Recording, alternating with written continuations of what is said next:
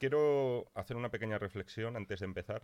Sa- Empezar el programa 11 del Fantasma a la Máquina. Eso es. ¿Sabéis que hemos estado a esto de que el programa, en vez de dedicárselo a Indiana Jones, se lo dediquemos a Indiana Smith? Sí, me- acabo de dar cuenta hoy, tío. Hoy mi- mirando la Wikipedia. Que no, la, no abuso tanto de la Wikipedia. O sea, mis datos no son tan de Wikipedia. Te acabas de, te acabas de delatar. Jamás Lo he no se menciona mirado- que miramos la He Wikipedia. mirado en el último momento para buscar datos adicionales. Pero no estaba buscando. Mis datos no son de. Bueno, sí son de Wikipedia algunos. Tampoco hay que ser Hombre, tan sí, sí, no nos engañemos. no, no. Es muy fácil. Pero es verdad. Entonces, el problema, cuando estamos hablando de casi no va el programa de Indiana Smith o de Indiana Jones, lo que pasa es que cuando ya os dijimos que vamos a hacer un programa sobre las películas de los años 80, que fue idea de Jaime, hay que darle, hay que darle el crédito lo que se, se lo merece él, Era fácil. Eh, a la hora de hacer la clasificación nos volvimos locos. Mm. Entonces, eh, discutimos bastante qué es lo que hacemos. Vamos a poner eh, películas de acción. Y digo, películas de acción, son casi todas de acción. Las buddy movies, los extraterrestres. Entonces, Yo, de hecho, sigo sin tenerlo claro, ¿eh? también te digo. es que mm, hasta cierto punto es responsabilidad tuya los, los- el encuadre. Entonces, al final dijimos, si es verdad que las películas de Indiana Jones y de Star Wars vamos a hacer especiales. Sí, Porque luego inspiran a muchas otras más películas. efectivamente. Entonces, hoy vamos a hablar de Indiana Jones. De las cuatro películas de Indiana Jones, luego hay gente que habla... Tres negro- y media. Tres y media, como mucho, siendo generosos. Luego Las tres de los 80, por lo menos, eh, tienen que estar dedicadas en este programa casi en exclusiva. Claro. Y luego hablamos del resto, si te parece. Y, y lo de las crónicas del joven Indiana Jones, yo creo que la vamos a obviar. ¿O quieres hablar de ellas? Eh, bueno, sería. No, no era una mala serie, pero es verdad que a lo mejor eh, era. Bueno, es un producto de George Lucas, tiene su sello de calidad, pero vamos a hablar solamente de cine. La sí, tele porque se queda es un producto de Steven Spielberg, la que me hiciste ver el otro día, la del secreto de la pirámide, que yo recordaba verla de niño en el cine incluso, pero te lo guardo y te lo va a hacer pasar mal el, el programa por haberme visto semejante, Vamos a ir semejante mierda. sí. Vamos a ver, entonces, cuando estamos hablando de Indiana Jones, queremos hacer una especie de introducción. Los. Las precuelas de Indiana Jones, o querías hacer antes esa pregunta que me lleva torturando toda la semana, Jaime, con la siguiente pregunta: ¿Cuál es nuestra pre- película preferida de Indiana Jones? Y yo creo que es interesante también decirlo antes, incluso. ¿Lo ¿Cuál- decimos antes? Lo decimos antes. Venga, pues reconociendo que la primera, En Busca del Arca Perdida, es para mí la mejor película de las tres, por orden de preferencia, te diría La Última Cruzada, Arca Perdida y Templo Maldito. Sí. Pero ya aquí estoy hablando de una conexión, una conexión emocional con la película, etcétera. Pero me quedaría primero con el, con la última cruzada. A todo esto, somos tan poco profesionales que no hemos, que no hemos presentado a nuestro, a nuestro invitado, ¿eh? que esperamos que sea, que sea Lo- habitual. Lo estaba pensando todo el rato, digo, que no le estamos quedando. Estamos aquí con Javier Ors, que estamos deseando que, que se vuelva un habitual con nosotros. Y bueno, a- aparte, nos hemos enterado que le gusta mucho el boxeo. Y aquí tenemos una sección en exclusivo de boxeo, o sea, vamos a intentar liarle aquí para que venga más Vas a veces. exprimirle a gusto, ¿no? Entonces, eh, las películas preferidas que son las mismas que las mías. Por ese mismo orden. ¿Y las tuyas, Javi? Yo cambio el orden. A ver, dínoslo. La favorita es En Busca Arca Perdida, ¿Sí? Luego La Última Cruzada y por último El Templo Maldito y bueno, ya... La otra ni hablamos de La ella. Bueno, habl- tendremos que hablar de ella. aunque sea Nadie ha metido la calavera de cristal, oye. No, pues nada, somos tres, pero vamos, no creo que a nadie se le ocurra. Nadie las vincula. Yo. Yo, yo sé que luego me vais a machacar y no es que quiera hacer de abogado al diablo, pero hay algunas cosas de la última que no están mal. Ujú. Los primeros 20 minutos. Pero bueno, entonces, Mm. cuando, cuando tú que te habíamos encargado un poquito en estudiar, pues estudiar, vamos a ver, estudiar, eso es decir, ¿cuáles son los, precursores de, Indiana Jones? Porque una cosa muy obvia, y cuenta Steven Spielberg cuando habla de, cómo se hizo la tercera, y cuando habla de Sean Connery, es que eh, eh, 007 y James Bond, las películas de James Bond, eran una influencia obvia a la hora de... Spielberg venía de un fracaso comercial gordísimo, que es 1941. Era una especie de comedia a lo Kubrick, a lo teléfono rojo, en la que él hablaba pues, de una supuesta invasión japonesa en ese año, 1941, a la ciudad de Los Ángeles. Se pegó un galletón impresionante Spielberg, a nadie le hizo mucha gracia la película y la película además eh, costó muchísimo dinero. Spielberg le venía dando vueltas a la cabeza a crear su James Bond, a formar parte de la franquicia. Y su amigo George Lucas, que era junto con él, Brian De Palma y alguno más, y Coppola, eran los barbudos de Hollywood. O sea, es esa generación de los 70 que renovó todo el cine, también a golpe de taquilla, pero que supuso un aire fresco, nuevas historias, nuevas psicologías de personajes. Le dijo, oye, ¿por qué no crear tu propio James Bond? ¿Por qué no crear un arqueólogo eh, aventurero, una especie de playboy, un bon vivant que viva aventuras exóticas, eh, se enrolle con mujeres impresionantes y se enfrenta a los peores enemigos de la humanidad? Y ahí nació Indiana Smith. De hecho, la, la no- creación es de Steven Spielberg, es de George Lucas, es de Hay- los dos. Hay una, hay una anécdota y es que realmente la película, el proyecto de Indiana Jones eh, surge en Hawái. Sí. Los dos se retiran. Se va- es una costumbre además que por lo visto los dos directores han, han perpetuado en el tiempo. Y fue un encuentro, estaban esperando de hecho la taquilla de Star Wars. Estaba muy nervioso George Lucas por, por eso. Al final los resultados llegaron, fueron muy buenos. Y en ese encuentro, totalmente distendido, eh, Steven Spielberg le, le confesó a George Lucas que le hubiera encantado dirigir una película de James Bond. Y entonces hay una frase que dice George Lucas que es, yo tengo algo mejor que James Bond. Entonces le explica el proyecto del arqueólogo que había surgido incluso antes que Star Wars. Lo que pasa es que no llega a fraguar y entonces comienza primero la trilogía de Star Claro. Wars. Luego es curioso incluso lo- los, los cambios de, de protagonistas, ¿eh? ¿Quién, a quiénes se barajaron, porque he visto Yo he unas, leído cosas que no me creo. he visto unas declaraciones de, de- de Spielberg que decía que, que no quería, que, de- de- perdón, de George Lucas sería, porque estaba uti- utilizando a, a Harrison Ford eh, para el papel de Han Solo, que no quería que Harrison Ford se convirtiera en su Bobby De Niro, como si fuera cierto, cierto. Scorsese, es decir, no Sí. quiere usarlo para todas las películas. Lo, lo he leído, viene por muchas fuentes y viene por fuentes bastante fiables. A mí me sorprende un poco porque yo creo que la experiencia de George Lucas con Harrison Ford, que fue de acero a otro de los grandes héroes de nuestra infancia, que es Han Solo, fue bastante positiva. De hecho, es uno de los personajes más carismáticos de la serie y Harrison Ford no tiene fama precisamente de ser un actor eh, problemático. Entonces, los nombres que surgieron, los confirmados, es decir, los que fueron de verdad, está claro que uno de ellos es Tom Selleck. Sí, es lo que vamos a decir, Magnum. Magnum, que Qué fue lo que... distinto habría sido el mundo directamente, que- porque estas películas le dan forma al mundo culturalmente Hay también. pruebas grabadas eh, y se le ve a Tom Ah, sí. Selleck con el sombrero, con la cazadora de cuero, El bigote. con una actriz que en principio iba a ser Sean Young. Son Young, efectivamente, la que- replicante de Blade y hay, Runner. hay alguna escena grabada entre ellos y no es lo mismo. Pero claro, no tiene nada que ver. ¿no?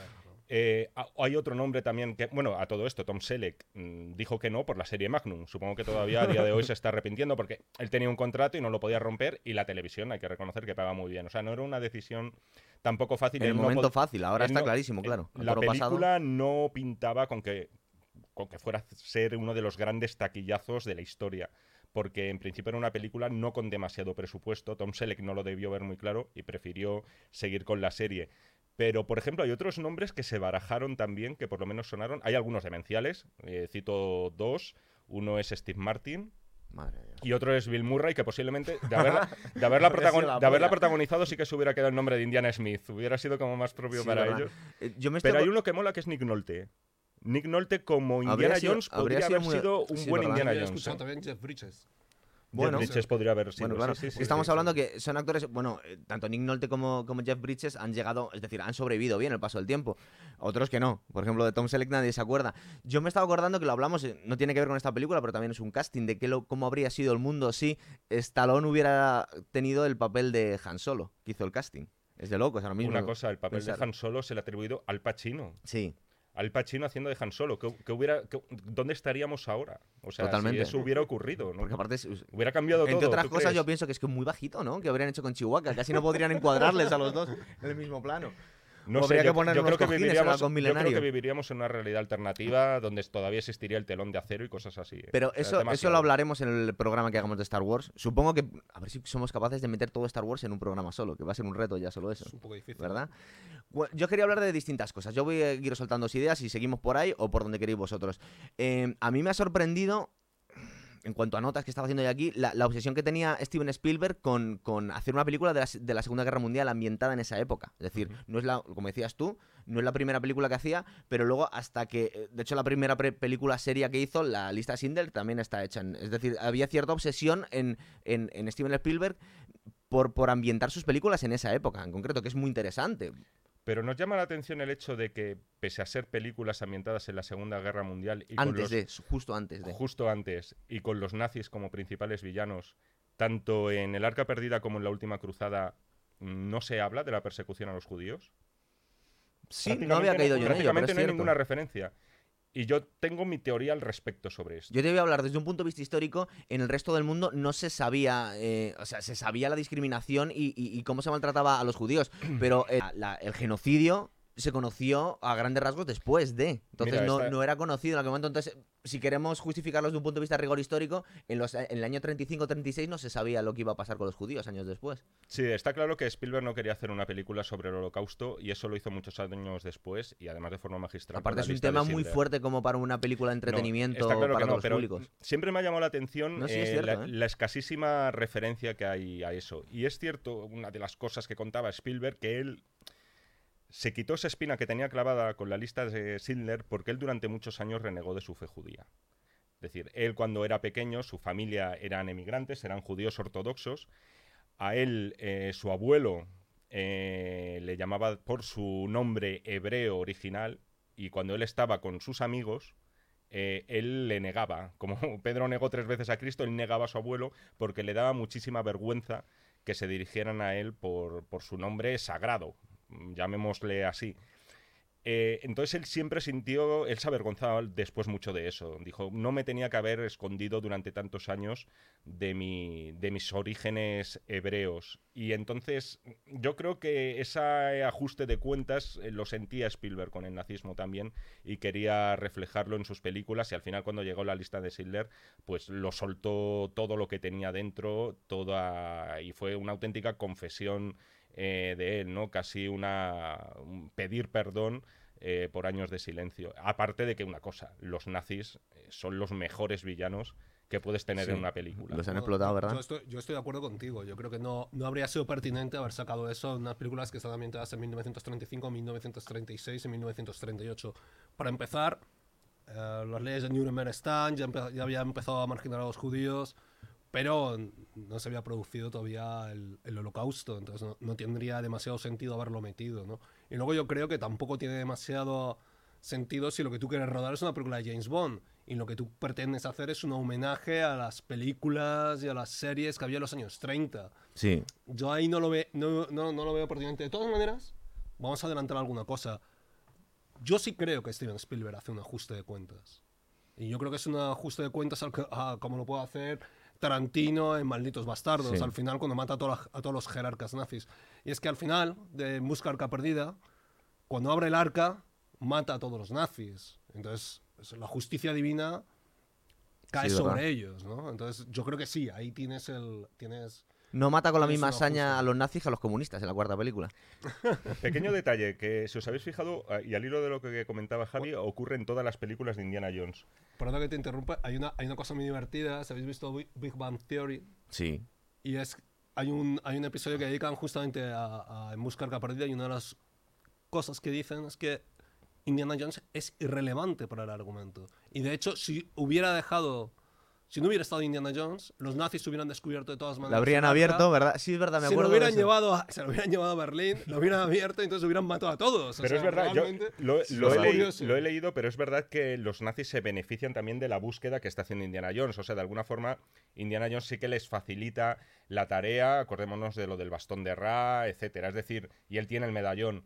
O sea, que es verdad que al final los nazis consiguen su cometido, es decir, nadie se lo impide. Pero al hilo de esto, hay un, pequeño detalle que no Yo sé si- tengo que poner de todas maneras disciplina de vez en cuando porque todavía no hemos empezado a hablar de las películas en sí. Si nos metemos ya en la primera, no, estamos, a- no hablamos del todo de las precuelas. Cuando hablamos además de, de James Bond, ¿qué más cosas hay? Las minas del Rey Salomón, el Quatermain. Mira, ¿Qué más, un- qué más lo- pre- lo- sí, es verdad. Además, más te lo- influencias te lo iba a decir, que ya nos veníamos arriba. y Claro, ya- por eso. Es que tengo que su- sujetaros Pero un poco al principio. O sea, Indiana Jones es un potaje maravilloso de, de influencias hasta convertirlo en el icono pop que ha sido hoy.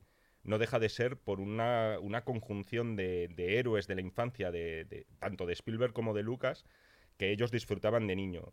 Primero está, por supuesto, James Bond eh, es muy claro por el hecho además de que cada película de Indiana Jones, si os fijáis, empieza en media res, es decir, empieza en medio de una aventura, igual que empiezan todos los seriales de James Bond.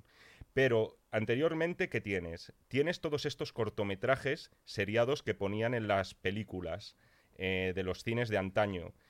eh, donde al final acababan con el héroe, lo típico, ¿no? Colgado en un acantilado, eh, sin escapatoria aparente, y al siguiente día, cuando ibas a ver la siguiente película, veías cómo se escapaba tienes un montón de cine aventurero de los años que van de los 30 a los 50. Hay una película que yo recomiendo a la gente, no quizá que se la vea. Cuidado con lo que recomiendas. Pero efectivamente, no. Les recomiendo que se busquen en YouTube este trozo concretamente, que es lo reconocerán enseguida. La película se llama El secreto de los incas. Está protagonizada por Charlton Heston. Es una película del año 54 y hay una escena concretamente en la que este personaje, que por cierto es un eh, aventurero, ladrón de tumbas, eh, algo marrullero, no con las intenciones a priori filantrópicas que tiene Indiana Jones, eh, encuentra un templo de esta antigua civilización y gracias a un rayo de luz que se asoma por un tragaluz, Como plagia, le señala dónde se esconde el famoso tesoro de los incas. no es la única concomitancia que tiene. O sea, si tú miras a Charlton Heston, tiene un sombrero, tiene una cazadora de cuero. También. Es un proto Indiana Jones. Sí, es un proto Indiana Jones. Y mm. luego además tiene otra, otra, otro caso curioso, es que hay un momento dado en que se acerca como una especie de mapa también de piedra, por el que, si creo recordar, hace tiempo que no veo la película, y empieza a reconocer dónde está. Y es exactamente igual a lo que hace Indiana Jones la cámara en la última cruzada. Sí. Que es que se va a, un, a una piedra donde le da el mapa donde está. Donde está y un, par, de diferencias que veía fundamentales cuando estaba viendo eh, James Bond y, la, influencia es evidente, pero hay una, también hay, una diferencia fundamental. James Bond tiene un glamour que, Harris, que, que Indiana Jones no tiene. y talentos más importantes que tiene James Bond es eh, la seducción de las mujeres. Entonces, eh, Harrison Ford, hombre, nadie, nadie le va a discutir que se lleva a la chica a las películas y que es un hombre muy atractivo y que, y que digamos que, que, las pasa por encima al resto de la gente, pero, pero no, es, no tiene tanta importancia, ¿verdad? Es decir, el, glamour y, el, y la atracción a, las mujeres en las películas de Indiana Jones es muy secundario. Había un pequeño detalle a la hora de perfilar a este Indiana Jones en el que Steven Spielberg y Josh Lucas no estaban del todo de acuerdo. Spielberg lo veía como un héroe bastante más oscuro de lo que luego hemos visto. Lo veía como Humphrey Bogart en El Tesoro de Sierra Madre. Lo veía como poco más o menos que un borrachín alcohólico y con tendencia a la locura. A eso sí iba eh, a subir. Eh, en que, es muy típico de los años 80 el, hacer un cine muy ingenuo y unos argumentos, eh, es decir, que hacemos películas con, argumentos poco rebuscados, porque en realidad Indiana Jones es un saqueador de tumbas. Es decir... De hecho, el que cambia, el que cambia justamente eso es Lawrence Kasdan. Es el, es el guionista el que mete un sentido del humor, aligera el personaje y al mismo tiempo lo levanta, ¿no? Es el que lo perfila mejor. Sí, por si no puede ser una cosa mucho más oscura de lo que parecía. De hecho, por ejemplo, mientras Spielberg tenía esta idea, Josh Lucas lo que quería hacer era un playboy. Un tío que además triunfa, efectivamente, un James Bond tal cual. De hecho, en el Arca Perdida, él justo antes de embarcarse en la aventura, que está con el personaje de Marcus Brody, el, que luego en la tercera tendría un papel muy representativo porque era bastante bufonesco, ¿no? Y muy divertido. Él está como en bata, mm, está haciendo la maleta, parece que se acaba de duchar. Al parecer esa escena, él en realidad estaba en e, de esa guisa porque se acababa de acostar con una mujer. Sin embargo, Spielberg esto no lo veía muy claro. Él no quería presentarlo como como un ladies man, por así decirlo, como un ligón, como alguien muy seductor, más bien como alguien que se va encontrando a las mujeres a lo largo de sus aventuras. Es que Spielberg al comienzo en el aula aparece una alumna que le pone el Sí, sí. pero es todo muy sutil, no es como una película, ¿eh? no es como una película. Él, no, la mira en plan como con deseo de eh, vamos a acabar la clase y tal, no, no. Es más, no quisieron pintarle tampoco como un devorador de mujeres. Yo creo que es que uno de los el gran talento que tenía Steven Spielberg, sobre todo, es que supo captar muy bien eh, lo que pedían los tiempos. Y en los años 80 no pedía tanto el público un seductor, un playboy, como un entretenimiento puro y duro. Y yo creo que uno de las grandes, eh, uno de los grandes aciertos que tiene Indiana Jones no es solo unir el académico con el aventurero, que, ahora no, nos encanta el, prototipo de un profesor de arqueología, una persona súper culta que habla todos los idiomas del planeta, no sé si os habéis dado cuenta, lo habla absolutamente todo. Griego, arameo. Incluso en la cuarta película habla un quechua desaparecido, pero también lo habla con, con, fluidez, sino que aparte es un aventurero. Y las dos cosas no las habíamos visto realmente casar como, como hasta ahí. Y luego que, que digamos que aparte un poco el rollo Playboy, la oscuridad, para hacerlo todo mucho más ligero, como hemos dicho en, las películas de los 80, que nos encantan a todos porque son las películas que teníamos de nuestra infancia, Pero em, digamos que en cuanto al argumento, las historias hoy en día son como muy descafeinadas, son como muy bobas. Muchas veces los argumentos son muy simples, todos, es muy ingenuo todo, los malos se mueren, pero no hay. mm, no es muy gore, es decir, son todas un cine muy Pero ¿no- familiar, ¿no, te digamos. parece que, que precisamente estas películas sí que eh, envejecen bien? Es decir, que pasa es Sí. benévolo el paso del tiempo. Y yo creo que Mucho. porque juega con muchos mitos ancestrales.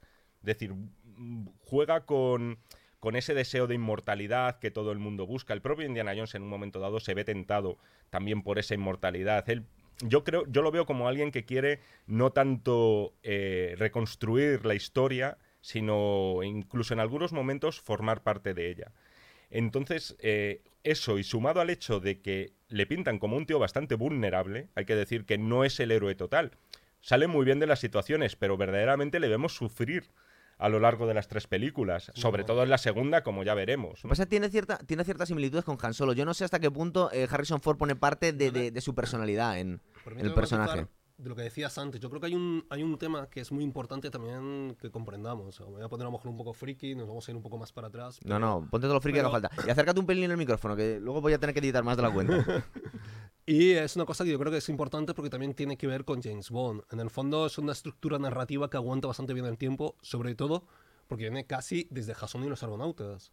Es alguien que tiene una misión, en la antigüedad podía ser eh, rescatar al padre como era el Jason, o una encomienda, una misión que pueda venir de, algunos dioses, y emprende un viaje. En el caso de Jason y los Argonautas, era el Bellocino de Oro.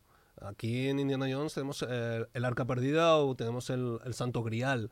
Entre medias hay todo un viaje en el que precisamente lo más importante no es encontrar la pieza, ¿no? Como dice muy bien al final de la Arca todo Perdida. lo que es el sucede, viaje, ¿no? claro. De hecho se ve muy bien en la última película. No es tan importante conseguir el cáliz como la relación del padre y, y el hijo. De ¿no? hecho, siempre dicen que Indiana Jones siempre se va con las manos vacías, porque al final el arca perdida Claro, lo pierde almacenada, todo, ¿no? el Grial pierde lo pierde, las piedras las deja en el Ah, poblado indio, al final se va sin nada. Al hilo de lo que comenta Javi, eh, como tú sabrás, está eh, esta teoría del monomito, del periplo del héroe, Sí. que es básicamente es un antropólogo, Joseph Campbell, Campbell. que él viene a decir que todas las grandes historias de la humanidad tienen básicamente el mismo esquema y todas parten de un viaje. Puedes irte a Cristo, puedes irte a Moisés o puedes irte a Indiana Jones. Él empieza una búsqueda, se encuentra con una serie de dificultades, se encuentra con una serie de tentaciones, que por cierto también las vemos a lo largo de la saga. Se tiene que enfrentar a una serie de guardianes y al final todo eso es un viaje en círculo en el que, como decía Javi, lo importante no es tanto la búsqueda, sino el volver a llegar otra vez, otra vez al Y principio. y hay un, hay un tema muy importante en esto y tiene que ver mucho con James Bond. Y es que a lo largo de todo este periplo los héroes son ayudados por mujeres, por intervenciones divinas. Bueno, la traducción contemporánea de eso son los gadgets de James Bond. Sí, Es, es- es justo eso. sí, es verdad. Porque, O, porque por Indiana ejemplo, Jones no tiene gadgets, más allá, a- más allá del sombrero y el látigo no tiene nada. ti- Tiene algunos superpoderes a veces, eh, o sea, es decir, no, no, no os engañemos, no es una película realista desde, en ese sentido, pero es, va un poco a ese tema. Es decir, él al final es ayudado por un poder sobrenatural. Importante, él nunca mata al villano de las películas. Si os Mm. fijáis, Se muere solo. el villano de las películas siempre muere por el poder sobrenatural que ha intentado corromper o en el que ha intentado penetrar sin su permiso. Ninguno de los cuatro villanos muere a manos de Indiana Jones cuando a Indiana Jones nos lo vemos, le vemos matar a todo lo matable a lo largo de las cuatro películas. El villano al final o cae en un pozo o cae en el, en el foso después De los el cocodrilos. maldito de los cocodrilos o en este caso, como decís de la teoría de Big Bang Theory, que es directamente esos espíritus encerrados durante milenios en el arca los que se encargan de derretir a los nazis. Incluso la cuarta, si hay alguien que le guste y ve el programa, que pues creo que eh, le estalla la cabeza por conseguir todo el conocimiento del universo al tocar la calavera de cristal o algo por el estilo. Me da vergüenza simplemente hacer referencias porque parece que me la he visto. Es curioso porque, porque lo que hay es un abuso de los malos en un momento dado de un Sí. poder que no controlan. Es Lo único verdad, que le pasa es. el intentar conseguir algo en el que Indiana se para. En Mm, cambio, es- los demás continúan. Es verdad. Bueno, vamos a ver. La mujer en la última muere por intentar coger el cáliz. Él, Sí. ella- él intenta salvar, pero ella... Luego, luego ella tenemos que retomar eso de, de la Bien. mujer en la tercera, que hay algo que me llama Tú no estabas la última vez, pero es una lucha que tengo yo con Jaime. Eh, para al- al empezar a hablar de Indiana Jones y el arca perdida, vamos a empezar hablando por el título. El título, per- El eh, título, el- estupendamente el- traducido. El eh, totalmente, o sea, Está bien. Aventureros del arca perdida, Yo lo, yo lo traduciría, el Raiders of the Lost Ark, como saqueadores del arca perdida. ¿No? Más que. Saqueadores, ¿no? Saquea- Raiders sa- es sí. más... Yo poco, lo, ¿eh? lo- lo orientaría más por saqueadores. Entonces, eh, aquí se cambió el nombre. Luego sí es verdad que las dos, Sí. las dos eh, películas que fueron después ya me- metieron el título Indiana Jones, No, pero pero aquí en España el- el propio es que Lucas una sí. lucha que tenemos Jaime y yo es que él defiende un poco más el trabajo de los dobladores que yo. Entonces es como... Que por cierto, aquí no le dobla, si os fijáis en el primer Indiana Jones, no es el, doblador habitual, es una voz un poquito... Te iba a decir un poco plano, un poco birria el doblaje, tenue, ¿verdad? La sí, primera. Yo con Indiana Jones, con Harrison Ford concretamente, me imagino otra voz más potente. En este caso es una voz, lo, lo que tú dices, es bastante plumbea, vamos a dejarlo ahí. En fin. Por cierto, una cosa, el título de Indiana Jones no se lo incluimos tanto en España, sino el propio Lucas. Es decir, cuando ya las películas funcionaron, Sí, pero la primera sí se lo incluyen. en, la- en las ediciones, de hecho, tú vas ahora a un videoclub y me va a decir, bueno, eh, vas buscando la Enseña la película. carátula además. Justo lo que estamos hablando. Efectivamente, En Busca del Arca Perdida también se estrenó así en España, pero luego con las sucesivas en reediciones en DVD, etcétera, eh, ya incluyeron los propios productores el nombre de Indiana Jones en cada uno de Muy los bien, títulos. pero fíjate la traducción que han hecho. En Busca de Arca Perdida no es el Raiders of the Lost Ark. Es decir, ya ahí habían hecho una interpretación un poco los dobladores o los distribuidores, ya habían cambiado el título de las películas. Todos estos programas que vamos a hacer de cine, yo me pone muy lo pesado con los cambios de... ¿no? ¿no? porque muchas veces la gente que estamos acostumbrados a ver cine en versión original no sabemos de qué peli estamos hablando. ¿De qué me estás hablando? Estas sí porque son muy conocidas, pero películas no muy conocidas a veces es una locura encontrar el título en español y el título original. Entonces, esta película es de 1980. Yo aquí lo primero que vi es... em, porque la, la vi hace nada, para ponerme un poco eh, en el hilo, es la ingenuidad ochentera. Es decir, eso es lo primero que me asalta. Es decir, el saqueador bueno. Indiana Jones es alguien que es un saqueador de tumbas, como te dice muy bien el título, eh, es un profesor eh, de arqueología de una universidad sin definir, yo creo que de la costa este de Estados Unidos, no sé si muy ¿No bien... existe? Se lo inventan directamente. Eso es. Pero, pero eh, luego tiene una actividad que, hombre, no, no hacen referencias en las películas, pero la sensación que muchas veces es ilegal, ¿no? Buenos años, años Tiene- 30. Claro, sí, es verdad. Em, porque luego, digamos que la, las dos, la primera película y la tercera película fueron las que mejor funcionaron. Y yo creo que algo tiene que ver también la temática, porque muchas veces la historia, y, yo- y- y- y mi, mi argumento para defender y para machacar a la vez la cuarta película es porque la historia es muy mala. Yo creo que es que más allá de que los Pasamos a hablar de la tal- cuarta, te lo no, digo porque si no entramos pero a saco, ¿eh? estaba intentando hacer la distinción entre las cuatro películas y yo Sí, creo que las películas que mejor han, han- han aguantado han sido las que, las que funcionan sobre los mitos de, de la tradición judío-cristiana. Ujú. La Arca Perdida Está claro. y del Arca de la Alianza. Cuando hablan de las mitologías indias, que no sé si esto tiene algo que ver con, con alguna mitología realista o se había, sí que, o se había sí que- inventado. sí que tiene cierta base, si quieres ya lo hablaremos con el tema de, del templo maldito, pero es verdad que para el espectador occidental le es más ajeno, ¿no? Le es mucho más cercano, pues, cosas como esa radio para hablar con Dios, que es el Arca de la Alianza, o qué decir de- del Santo Grial directamente, ¿no? Que te proporciona la vida eterna. Efectivamente funcionaron mejor la, la primera y la tercera y la segunda por motivos también varios que, de los Claro. que ya hablaremos, pero la primera y la tercera son las que más gancho tienen. sin duda. Y luego que había cierta conspiranoia eh, a la hora de, de desde un punto de vista histórico, de, de atribuir una cosa que por lo menos da la sensación que fue muy exagerada, eh, lo que era la búsqueda de objetos paranormales por parte del régimen nazi. Entonces, es una cosa muy... en algunos muy- casos eh, atestiguada. ¿eh? Sí, sí, no, no, Es sí, es decir, cier- sí es cierta. Está, está demostrado que cierta- ciertos, Pero- ciertos dirigentes nazis estaban muy metidos en el, en, el, en el rollo y además tuvo cierta influencia a la hora de, de la creación de la- del nacionalsocialismo. Pero también es un tema muy demasiado glamuroso como para no utilizarlo. Entonces, ¿a ti tú recuerdas más casos en los que se hubiera utilizado esta mitología eh, pangermana o, esto- o este ocultismo nazi en- a, a la hora de hacer argumentos de películas o simplemente fue en, en Indiana Jones? Hombre, eh, de películas precedentes, Sí. vamos a ver, todo este tema de la mitología germana ya estaba presente en Wagner, sin ir más lejos. Concretamente en una obra como Parsifal te encuentras referencias directas a la lanza sagrada y al arca de la alianza. No hace falta que recordemos aquí pues la devoción que sentían eh, desde el partido nazi por la obra de Richard Wagner, ¿no? ¿Mm? Entonces, eh, yo no recuerdo ahora mismo precedente en película de, en el que se mezclara el esoterismo y el nazismo. En este caso en concreto, eh, es verdad que está bastante documentado. Eh, sobre todo hay un caso que supongo que habréis visto igual que yo, que es el más fidedigno, es sobre la lanza sagrada, o conocida como la lanza de Longinos.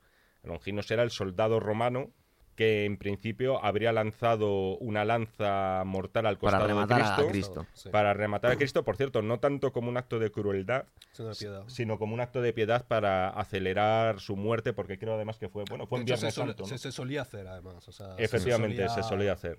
Y en este caso pasa como con el Santo Grial. Te encuentras 20.000 lanzas de longinos Claro. repartidas por el mundo.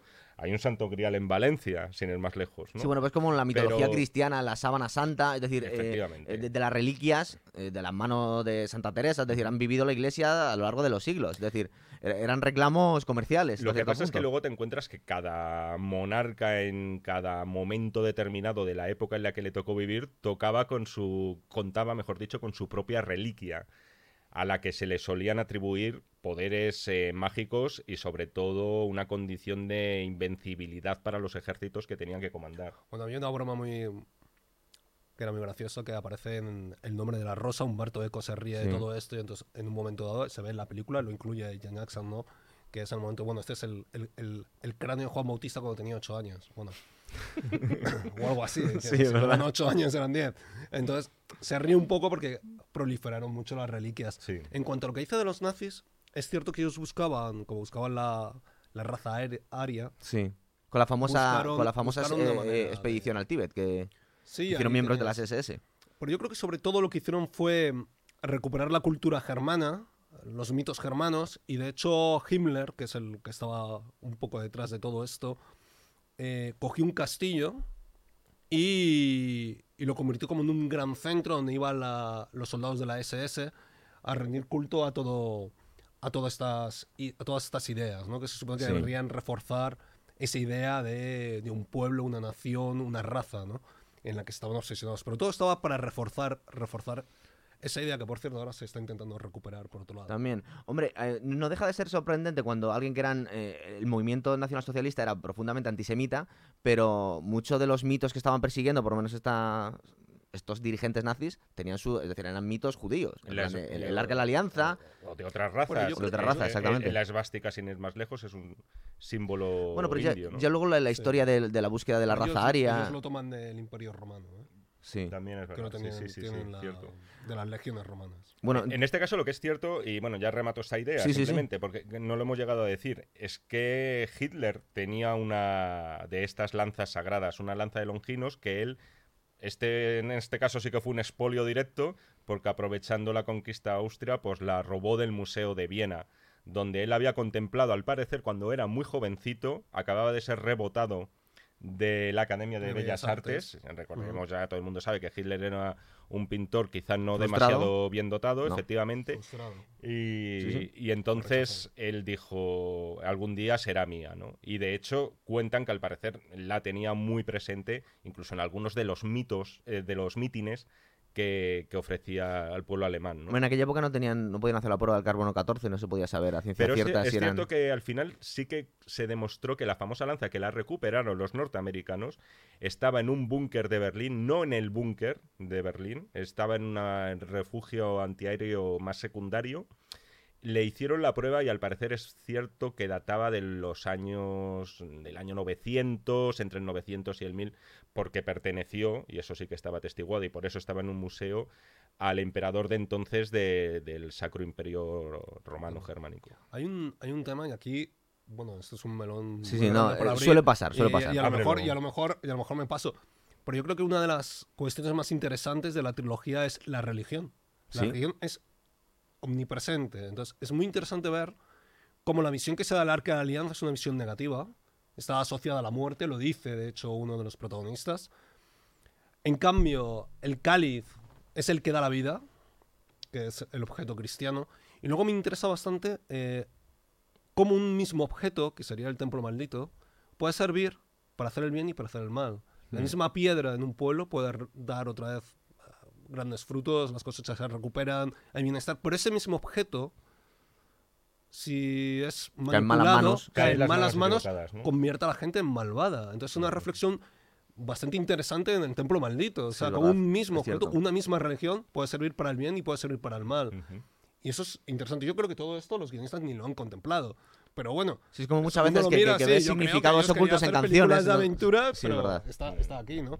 Y, lo- y lo- y es muy curioso. Igual que hay otro tema que es el de la ciencia y la fe, que también está presente ¿no? en, en la trilogía. Es muy curioso, ¿no? Sí. Indiana Jones, por ejemplo, es bastante incrédulo. Él empieza sus películas eh, siempre diciendo son cuentos para niños, eh, mi padre está obsesionado Es con esta científico. historia. Es un científico. Él es un científico y tiene que aportar esa visión pues racionalista, ¿no? Escéptico, y, sí. Y vemos que al final al- de ese periplo del héroe, eh, algo en él también ha cambiado, ¿no? Que es eh, parte del viaje. Es muy paradigmático de todo esto el comienzo de la, en Busca Arca Perdida, cuando Marcus Brody va a casa de Indiana Jones y le dice, hay algo que no, no me gustaría que el hombre tocara, es el Arca de Alianza, porque siempre estaba asociado a la muerte. La respuesta de Indiana Jones es, voy a, en busca del, del tesoro más buscado de toda la humanidad, por no Sí. la redundancia, y tú me, hablas del, tú me hablas del hombre del saco. Viene a decir prácticamente lo Pero ¿por qué estaba asociado a la muerte? Porque eh, teóricamente es el, es el recipiente donde, donde se pusieron las tablas de la de la alianza, en lo que venían los, los mandamientos de el Arca Dios. de la por- Alianza se crea en el se construye en el Monte Sinaí junto con la mesa de los panes y el candelabro de, siete- de los siete brazos que es la menorá que lo, lo vemos en todos los en todas las casas judías y forman el conjunto forma el tabernáculo en el, en el interior del Arca de la Alianza aparte de aparte de las tablas había más objetos y durante muchísimos años fue el, gran tesoro de los judíos. El arca, si no me equivoco, desaparece en, yo no sé si con una invasión de Nabucodonosor, estoy hablando de memoria y no estoy seguro, por ahí se pierde la pista. Ahora os voy a contar una historia bastante divertida de las otras dos piezas. Y el arca, no, no se sabe nada de él. Pero el arca se- siempre se ha dicho que había que vestirse de una manera especial, no había que llevar objetos eh, dorados ni, ni metálicos. Y sí decían que si te acercabas y no estabas, digamos, iniciado, podías morir. O sea, sí era cierto que el arca estaba, que estaba vinculada a la muerte. Y había algo incluso más, más interesante. En un momento dado, en uno de los sitios que protagonizan los judíos, dan varias vueltas con el arca alrededor de una ciudad y los, los muros se caen, ¿no? Entonces era una pieza como muy, muy poderosa. Ahora se dice que el arca, se siguió la pista durante muchísimo tiempo, pudiera estar en Etiopía. De hecho, en, en Bueno, una sí, es verdad que hay- iglesia hay- que iglesias por ahí, es cierto. Hay una iglesia que de hecho tiene la tradición, en- al llegar una- unas fechas, en que las multitudes se manifiestan con unas réplicas del arca.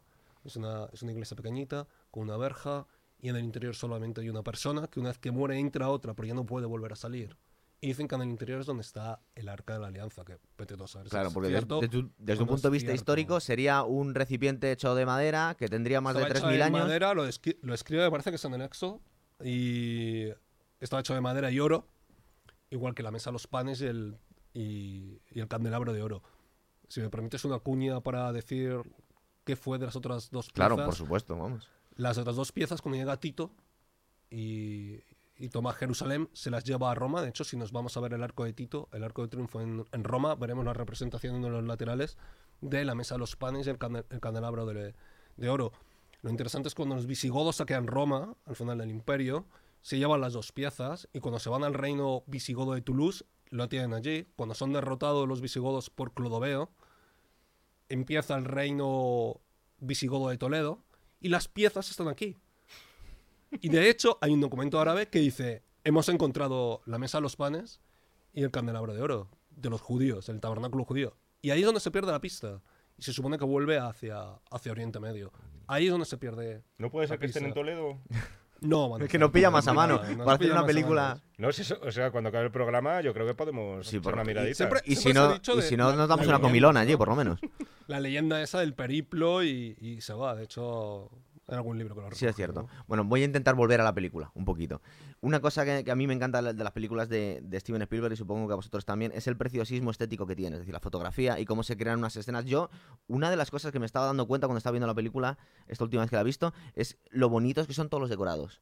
Es decir, cómo, cómo captan o sea, el preciosismo que tiene y todos los detalles. Pero luego además lo vamos a ver en el resto de las películas, que bien plasma eh, eh, los momentos más importantes de, de este periodo. Es decir, el- el- el- no estamos hablando solo de, de, por ejemplo, aunque es un poco anacrónico, pero luego también tenemos que hablar de las fechas. Cuando hablamos del arca perdida y llegan los nazis allí, tiene cierta iconografía que era que recuerda al, al ejército de, de Rommel cuando, es decir, está el logotipo de la palmera con la esvástica, que pues es un poco anacrónico porque todavía no habían llegado, pero digamos que plasma muy bien todos los momentos más importantes de, esa época. Es decir, eh, Steven Spielberg era muy fan de las películas de la Segunda Guerra Mundial, que, que- que era casi un género, como el western, que, que había estado de moda esos, esos años. Es decir, a mí, yo que aparte soy bastante fan de esa época, utiliza eh, la base de submarinos de La Rochelle para volver a coger un, un U-Boat, que es el que habían utilizado en la película Submarino. Es decir, está, está captando muy bien todos estos momentitos. Eh, yo aquí tengo una serie de, de- de momentos muy importantes. O sea, no solo hablar del Pozo de la Serpiente en la ciudad perdida de Egipto,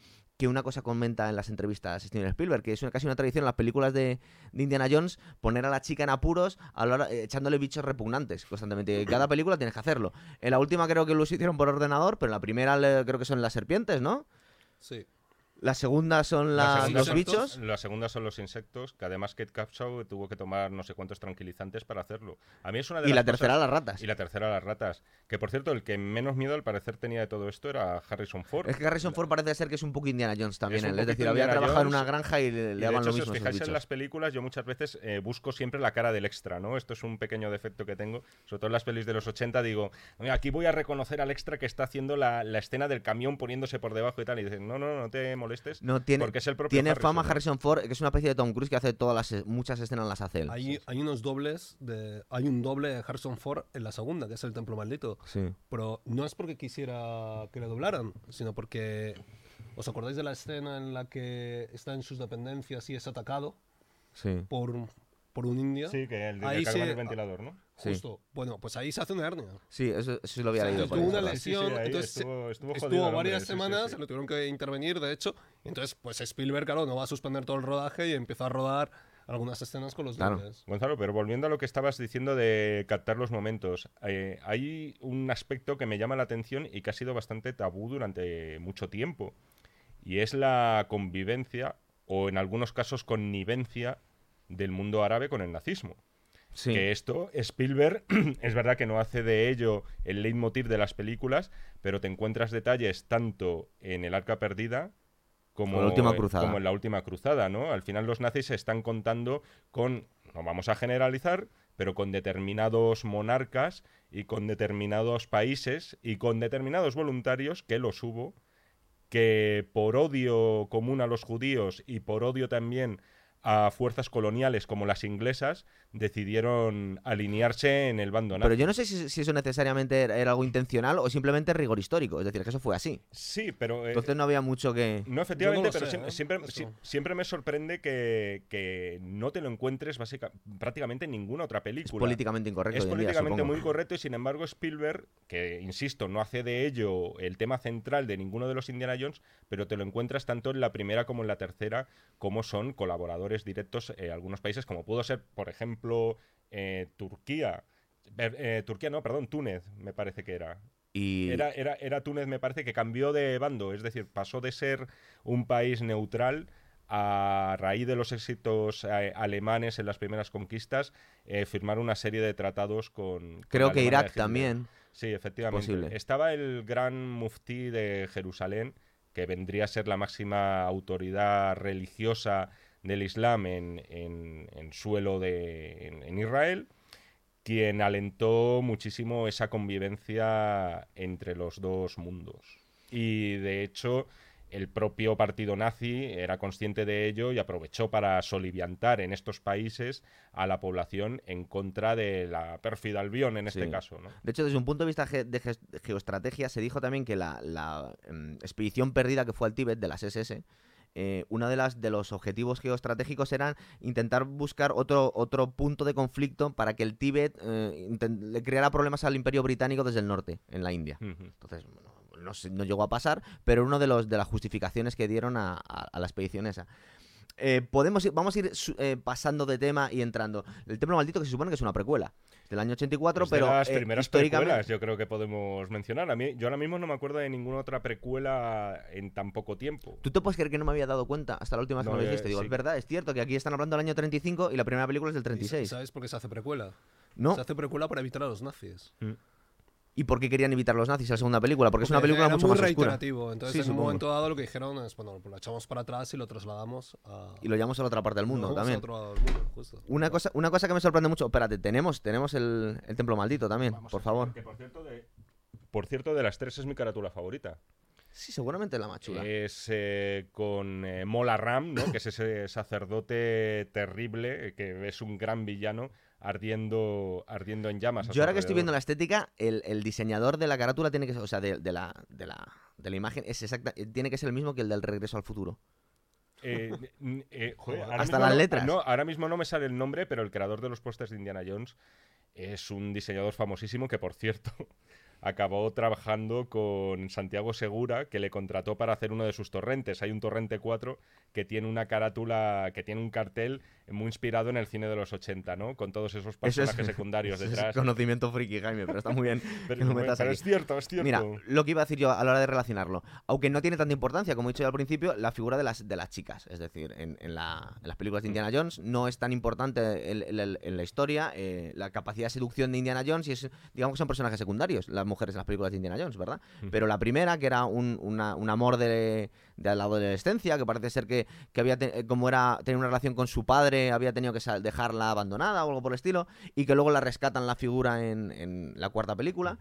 Pero em, cuando utilizan la, la- la- la actriz de la- del Templo Maldito, que fue Kate, Kate Capshaw, que al final, en realidad, es, yo creo, y aquí me, me podéis dar la razón o no, que la metió un poco con calzador Steven Spielberg porque se quería liar con ella. De hecho, es que se casó con ella. No, pero es A que ver, es muy está- evidente. A mí no me pega nada y, y- y me habláis sobre esto si queréis. Es, ¿qué coño pinto musical a la entrada de una película de, de- Ah. de Indiana Jones? Y te puede gustar mucho. sí, vamos- ah, sí, sí, efectivamente. Pero Eso ¿no os parece que es para Pero el bueno, lucimiento ver, personal a- de esta actriz? Para centrarnos, Sí. hablamos del comienzo musical que yo lo iría, eh, yo lo daría por un lado o por la presencia de Kate Capshaw. Si quieres empezamos Es que por yo creo que no se pueden separar las dos Pero no, cosas. pero ¿eh? no, sí que se pueden, porque eh, primero hay que decir que Spielberg creo que no empezó la película eh, enrollado ya con Kate Capshaw. Fue hacia el final, ¿no? Eh, No- fue no, ya durante el rodaje. durante el rodaje. Tú comentabas antes el tono oscuro de estas películas.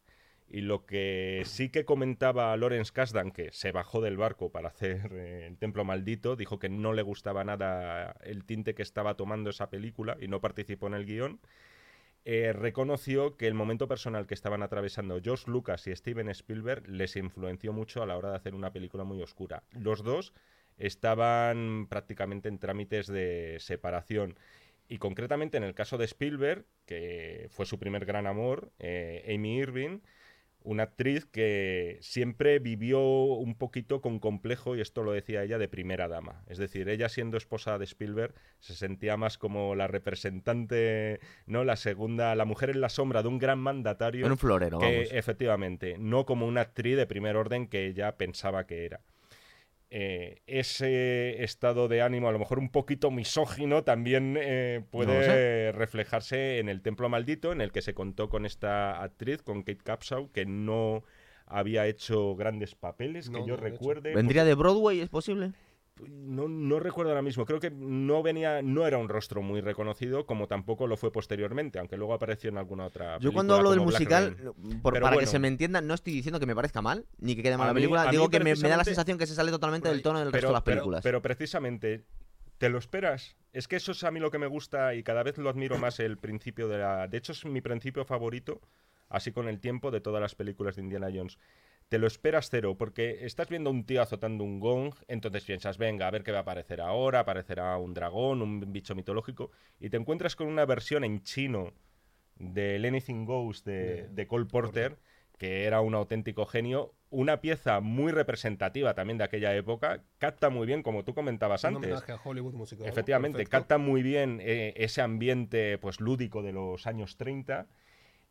Y luego a partir de ahí, quiero decir, son dos minutos, después empieza la aventura saco. ¿Es o sea, me parece un comienzo muy original, muy bonito. Y... Hay, hay una anécdota que podemos contar, Sí. creo, sobre el traje de ella. El traje de ella es muy gracioso porque las lentejuelas son originales de los años 20 y de los años 30, pero el, este momento, esta escena musical, se roda al final. O sea, Bueno, muchas veces pasa en las películas, de la claro. película. Y lo curioso es que el vestido estaba presente en otra escena, que es cuando están en la jungla y es- ella se está bañando, y entonces está el traje, está colgado. Bueno, ¿Es verdad? pues ahí hubo un percance con el traje, que además fue muy caro y costó mucho hacerlo. Y es que se lo comió un elefante. Parte de la espalda se lo comió un elefante. Entonces, cuando llegaron a, a rodar, que me parece que fue en Londres, ¿no? Sí. Fueron a rodar a Londres, tuvieron que recomponer, tuvieron que recomponer el traje para la escena, porque Claro. es que No, toda la parte de la espalda faltaba, ¿no? No, es una muy- anécdota divertida del A mí, traje. yo, yo- va, va con cuestión de gustos, ¿eh? Pero yo con el tiempo he aprendido a valorar mucho ese principio. Me, me parece guay, A en mí me parece ¿eh? muy bonito. El espíritu al que lo he dicho yo, eh, no estoy diciendo que esté mal. Estoy que diciendo no, que me dices da la no- no te sensación. encaja, ¿no? eh, en- no es que no solo no me encaje, sino porque aparte, vamos a ver, las películas de Indiana Jones, aunque tienen cambios de, de tono, hay partes que son más humorísticas, otra parte que son más serias, eh, de repente no se transforma el, el salón donde están teniendo el- el- el- la actuación de la chica en un teatro de Broadway y salen bailarinas de la nada y luego vuelven. Es decir, digamos que es una cosa que parece más de fantasía de una película de Walt Disney que de una película de Indiana Jones. No digo que me parezca mal, me da la sensación que lo puso ahí Steven Spielberg y quedó bien para impresionar o para darle carrete, a- para hacerle un poco la rosca a esta mujer para luego acabar casándose con ella. Es decir, me da la sensación que está un poco metido con calzador, es decir, que no, que no es propio de una película de Indiana Jones, ni de una película de Steven Spielberg. ¿Cuántos musicales ha hecho Steven De todas Spielberg? formas, ¿prefieres que empiece así o prefieres que empiece con un topo hecho por CGI? Ahí lo dejo, ¿eh? No sé, a mí es verdad.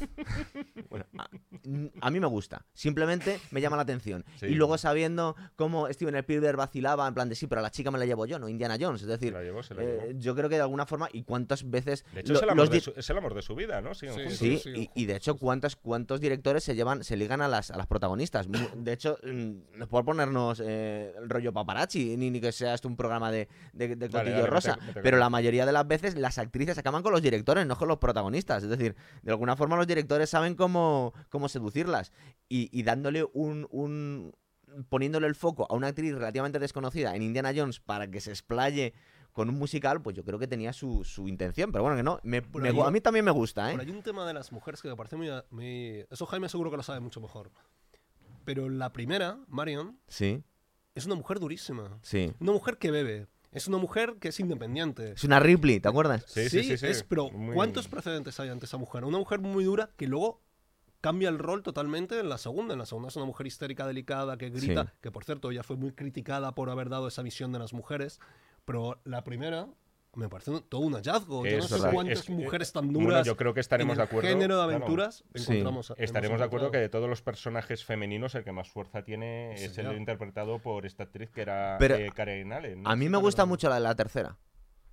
La alemana de la tercera. A mí me gusta mucho la alemana de la tercera. No de Un poquito solo ella, Un poquito fría, ¿no? pero me gusta mucho el personaje. Es decir, me gusta mucho. Es, eh, no, no, no tiene. Digamos que está desprovista de tanto humor como las otras.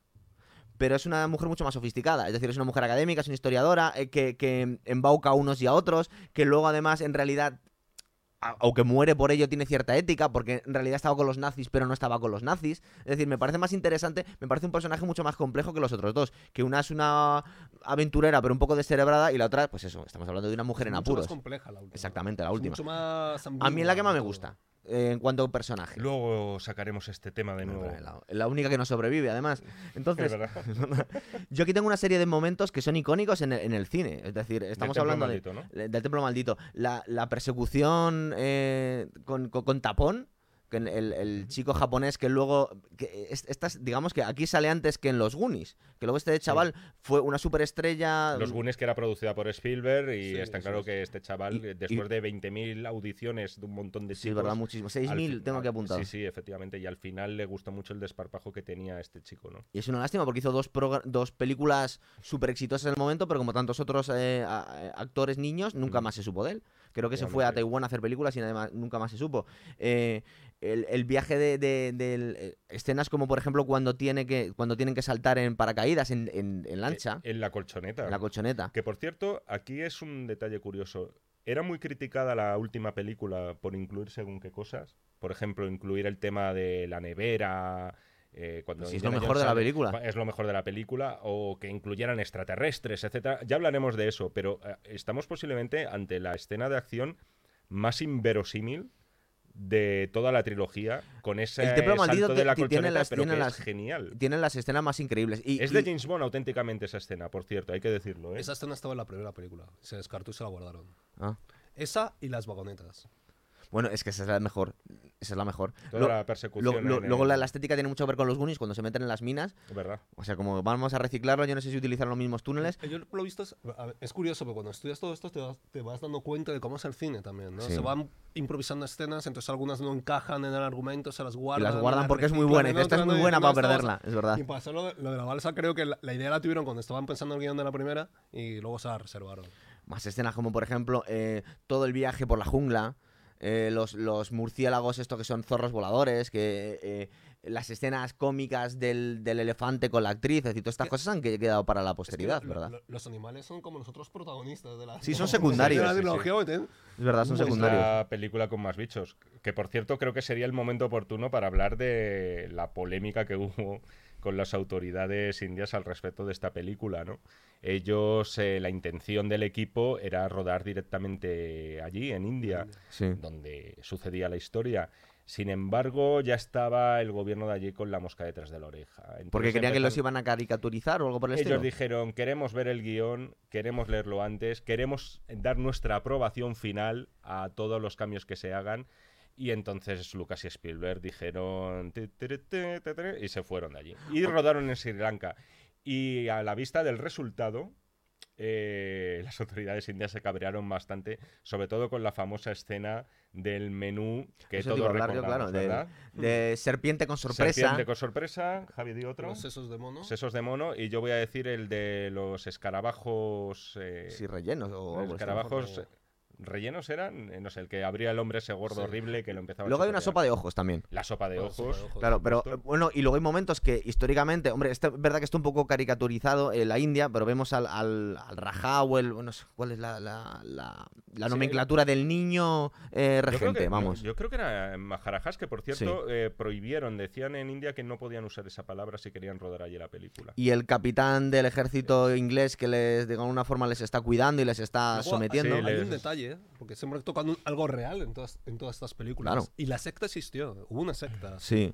Entonces, eh, de hecho, creo que uno de los cabecillas cometió muchísimos asesinatos, no, no recuerdo la Bueno, digamos que con, Y fue bastante siniestra, bastante siniestra, lo cual no creo que les hiciera demasiado gracia. Bueno, hablamos de un objeto sagrado que, que- que existe, Que existe. en India, ¿no? Estas piedras mágicas que en teoría son eh, la unión entre, entre Shiva y otra de las diosas india, que no me acuerdo si era Kamala, no me acuerdo ahora ¿Kali? mismo del nombre. Kali, Sí. perdón, efectivamente.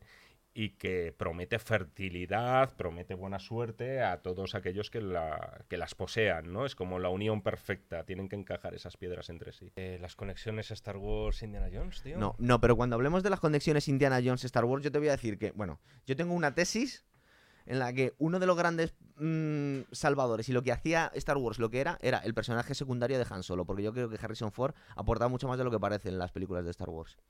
¿Cómo? Es- pero no está en discusión, ¿no? No, no, Eh, pero hay gente que eh, cree que es, un, que, es, Solo. que es un secundario. Aparte, Harrison Ford no le tiene mucho cariño al personaje de Han Solo, porque dice que es una persona muy poco interesante, es un tío poco inteligente, que es un pillo, pero no tiene mucho más, que no le gusta mucho. Lo que pasa es que le pagan mucho dinero por hacer esas películas. Bueno, esas, la que ha vuelto a hacer. Que no le parece un personaje muy interesante. De hecho, parece que el tío lleva eh, 30 años intentando que le maten, hasta que le han matado al final. Y dice, porque estoy deseando que no me llamen más para estas películas. Pero yo creo que una de las razones por las que las primeras películas de Star Wars eran tan buenas, una de las muchas, y las otras han sido tan malas, comparado Bueno. con las primeras, era que no estaba Harrison Ford, de, De verdad. hecho, ¿eh? la corriente mayoritaria es citar a Han Solo como el personaje favorito de casi todo el mundo en la saga. ¿eh? Y no O es el protagonista, pero en realidad se hace el protagonista. Es como cuando hablemos de, del Indiana Jones y el Templo Maldito, que yo creo que es más importante Sean Connery que Harrison Ford. Pero bueno. eh, la última cruzada. Entonces, estábamos todavía en el, en el Templo Maldito. ¿Dónde nos hemos quedado? ¿Os acordáis alguno? Donde estábamos hablando de las escenas. Os estaba soltando escenas icónicas del momento y tú, vosotros me las estabais comentando. Nos habíamos quedado en el sorbete sesos de mono, la serpiente con sorpresa. Y luego eh, me estaba acordando, creo que pasa justo después, las escenas cómicas entre las dos habitaciones en las que hay una tensión sexual y no sabe quién va a ir a la habitación de quién, de, de ella, y al final intenta estrangular un tío. Que van diciendo cada uno lo A mí- mismo. a No mí va a me venir. gustaría no va a coger venir. aquí, y sí que me gustaría introducir una cosa que me parece que está en todas las películas de Spielberg, y es la infancia. Sí. Hay que recordar que Indiana Jones le salvan en En busca de la perdida a unos niños, que son los, los hijos de Salao, y le sacan justo cuando le van, a, le van a matar. Y hay que tener en cuenta que aquí en Indiana Jones también es un niño el que le devuelve la identidad cuando le, cuando le quema. Y, y- y los niños son los protagonistas, son los, los que le ayudan. Y a mí me parece muy interesante porque la infancia... Sí, está es verdad, es verdad. películas de Spielberg. Es muy- es importante. Eso es uno de los aspectos que a la hora de hablar del cine de Spielberg y de catalogarlo, te hace ver que, él tenía sus señas de identidad en las películas. Es decir, es verdad que es un director ultra comercial, se bu- buscaba el éxito a toda costa y lo logró porque justo antes de esta película o a raíz de esta película se convirtió en el hombre de los mil millones de dólares. Hizo muchísima pasta Steven Spielberg. Pero es verdad que si rascas un poco ves una serie de elementos comunes de una cinta a otra.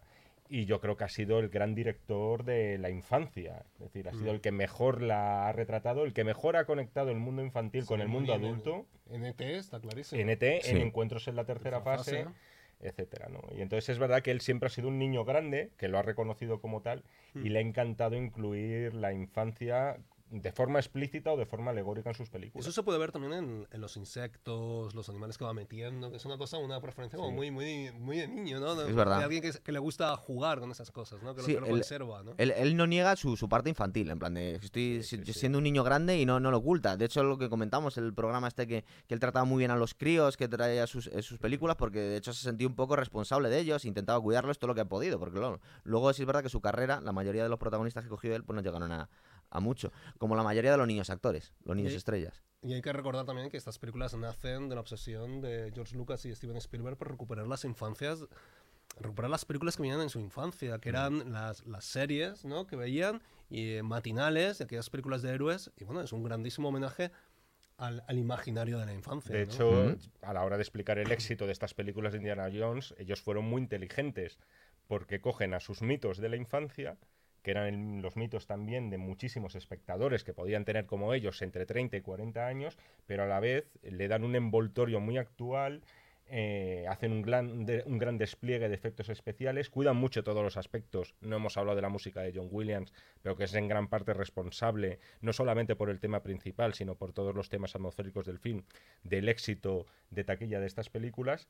Y entonces entronca con varias generaciones. Nosotros mismos no somos de la generación de Spielberg y de Lucas, y sin embargo sentimos a Indiana Jones como nuestro también. verdad. ¿no? Bueno, y, y esto se perpetúa, las- se ha perpetuado después, porque bueno, nosotros hemos crecido con, digamos, este revival de sus héroes, que se han convertido a su vez en nuestros héroes, pero oye, ahora mismo tenemos eh, Super 8, ¿no? La película de, de Abrams, es un revival un poco también de, de ese mundo de bicicletas, de infancia, y Stranger Things, la serie, es un producto que sale precisamente de esta película Es verdad. de, de Abrams. Bueno, pero esa es de, de J. eh, de J- ¿Cómo se llama el director de, Super 8? JJ Abrams, eh, responsable de Super 8. Y el que está cogiendo las. El que está arreglando las últimas de, de Star Wars. Que aparte, el em, digamos que es, está en una posición un poco complicada porque hace películas de Star Trek y hace películas de, de Star Wars. y es como el. es- el- es meterte en la boca del lobo. Totalmente. Me, me parece muy curioso porque a mí me parece que, bueno, eso es ya en, en otro programa cuando hables de Star Wars y Sí, tal. sí. Por ahí, dos actores que no sienten apego por dos personajes de Star Wars. Y eso sí que me parece muy interesante. Es Harrison Ford por Han Solo.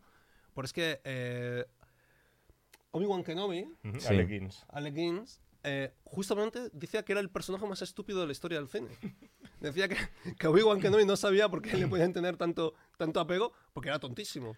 Entonces, claro, un actor de Pero porque que, era- que yo que- viene de, de todo lo- de una cinematografía impresionante, ¿no? Había hecho el puente sobre el río Kwai, había había traba- participado había- en las- las películas en las películas de la de- el Sí, pero de la a, a Muerte, lo que ha llegado, Claro. por lo que, ha- por lo que nos ha llegado a todos, es por claro Obi-Wan que por lo menos nuestra generación le conoce por Obi-Wan. Hombre, Sí. luego podríamos hablar algún día de todas las, de todos los papeles perdidos que las grandes oportunidades que han perdido muchos los, actores. Los dos homenajes que hay tema. en la, en la saga de Indiana Jones es, el, creo que el bar donde se produce el musical es Obi-Wan. Eso es. Y Obi-Wan. el, en Buscar Arca Perdida, en unos pilares, según se saca el arca, se ve a C3PO y R2D2 grabados. Por cierto, eso quiere decir, visto, eso es quiere decir que forman parte del mismo universo y que los antiguos egipcios tuvieron contacto con la civilización de Star Wars, de la cual no sabemos nada. Hombre, Lo dejo caer, Jaime, ¿eh?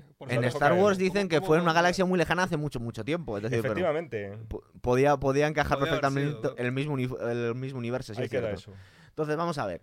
Yo voy a ir saltando a películas, porque si no, no, no hilamos mucho, pero podemos entrar y podemos salir otra vez. Entonces, a- cuando hablamos de la de Indiana Jones y la última cruzada, que es nuestra peli preferida, nosotros dos, tú te has quedado con la primera. A mí me parece la película. Yo estaba recordando, digo, yo creo que es de mis películas preferidas. Es decir, me parece perfecta la película. De Es las verdad- que más veces has, has visto, seguro. y, y me da la sensación que es una, es una combinación perfecta de muchas cosas, de humor, de aventura, de, de- de cierta, cierta ilustración que le cuenta a gente, eh, le, le informa sobre épocas pasadas y es, y es muy fidedigno, porque cuando estamos hablando de, de- la época de la Segunda Guerra Mundial y la preguerra, eh, em, en general es muy, es muy respetuoso con la historia, eh, Steven Spielberg. Sí tengo aquí un- un- una anécdota que en la primera película, en El Arca Perdida, eh, ¿os acordáis de la, de, la, de la pelea que tiene con un forzudo Indiana Jones delante de un Sí. avión? Ese modelo de avión se lo inventaron, es decir, no existe. Si, existe, si es verdad que, que los nazis eh, tuvieron una, una, mm, una, una serie de, de aviones que utilizaban desde un punto de vista experimental. Utilizaron unos aviones, fueron, fueron lo- unos pioneros en el- los aviones a reacción, en los jets, y utilizaron muchos modelos que no tuvieron mucho éxito. Pero eso también, igual que ah, la mitología germana, da para fan- fantasear mucho. Entonces, igual que estábamos hablando de, de los prototipos que nunca supimos que tenían los nazis, y eso da pie a inventarnos cosas y a poder soñar un poco, también con, con los objetos raros y con las búsquedas que hacían los nazis, Sí. ha dado pie a todo esto. Indiana Jones tiene un componente, por lo menos en lo que es en mi caso, que, que es muy emocional. Eh, en Busca Arca Perdida yo la descubrí, yo era un niño muy pequeño. Eh, creo que a George Lucas le gustaría que yo lo hubiera descubierto en un, en un cine donde todavía existía la sesión, la sesión continua, lo cual me la pude ver tres veces cuando era muy, muy pequeño. Y el impacto que me creó cuando yo, a- bueno, yo soy licenciado en historia, yo en el fondo soy historiador, más que periodista, ¿no? Entonces, el impacto que me causó para mí, que me gustaba la arqueología entonces, que me gustaba la historia, un héroe de estos, que ya no era James Bond, que ya no era un personaje tan, tan perfecto, a mí me fascinó porque emocionalmente entronca contigo. Ese es el motivo por el que a mí en Busca Arca Perdida me gusta.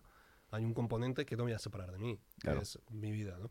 Pero luego, la más perfecta probablemente es la, es la tercera.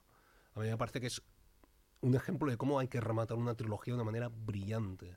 Con un Sin Connery que es un homenaje a las películas de James Bond. ¿Quieres homenajearle? No había salido Indiana Jones como, digamos, un nuevo James Bond. Bueno, pues ahí está, con ese, ese momento en el que Sin Connery le coge la, de la mano a Indy para salvarle, que lo puedes interpretar como la reconciliación del padre y el hijo, pero también lo puedes interpretar como James Bond le pasa el testigo a Indiana Jones, ¿no? Esa manera en el que ellos al final de la película cabalgan ¿no? hacia, hacia el horizonte como un sol ¿no? en la puesta de sol, que a mí me parece magnífica. Los héroes de ayer y de hoy cabalgan junto hacia un horizonte que es impreciso. A mí todo esto me encanta de la tercera. Y luego el, el binomio Harrison Ford, Sin Connery, a mí me parece que funciona de lujo. Sí, yo eso sí iba a hablar. lujo. Las escenas son todas increíbles, ¿verdad? Pero de las mejores del cine. Fíjate que mucha gente se pone muy, muy exquisita e intenta irse a, a películas menos comerciales para dárselas de purista. Pero las escenas de, de Harrison Ford con, con Sean Connery son increíbles de esta. Pero todas. Es una química perfecta, pese a que biológicamente es improbable. Porque Sean Connery apenas le sacaba 12 años a Sa- Harrison sale, le saca 12 años, pero en una entrevista a Harrison Ford dice, bueno, vosotros sabéis que, que la única persona que podría ser realmente mi padre sería, si, con, con solo 12 años de diferencia, sería Sean Connery, porque Sean Connery sí habría sido capaz de tenerme con 12 años, pero solo él. De hecho, cuenta las biografías de Sean Connery que se puso las botas a ligar con mujeres porque justo dio una generación en la que era, era un poco joven para ir a la Segunda Guerra Mundial, pero era bastante mayor y se dedicó a ser lechero por todas las casas que la- estaban todas las mujeres que tenían a los, a los, a los maridos en la guerra. O sea que, bueno, es la mitología que tiene Sean Connery. Hay, sí, hay una cosa que me parece muy curiosa en esta tercera. A lo mejor aquí me excedo en la interpretación, pero yo creo que hay, hay otro tesoro en, en la última cruzada. Que realmente es por lo que se pelea y lo que desencadena tantos viajes, que no es el cáliz. El cáliz está en su sitio desde el principio. Es el cuaderno de notas del padre Indiana Jones. Y me parece que es por el que, si os fijáis, va de unos a otros todo el rato. Se van a Berlín a buscarlo. Y además el cuaderno es precioso, está en la retina de todos nosotros.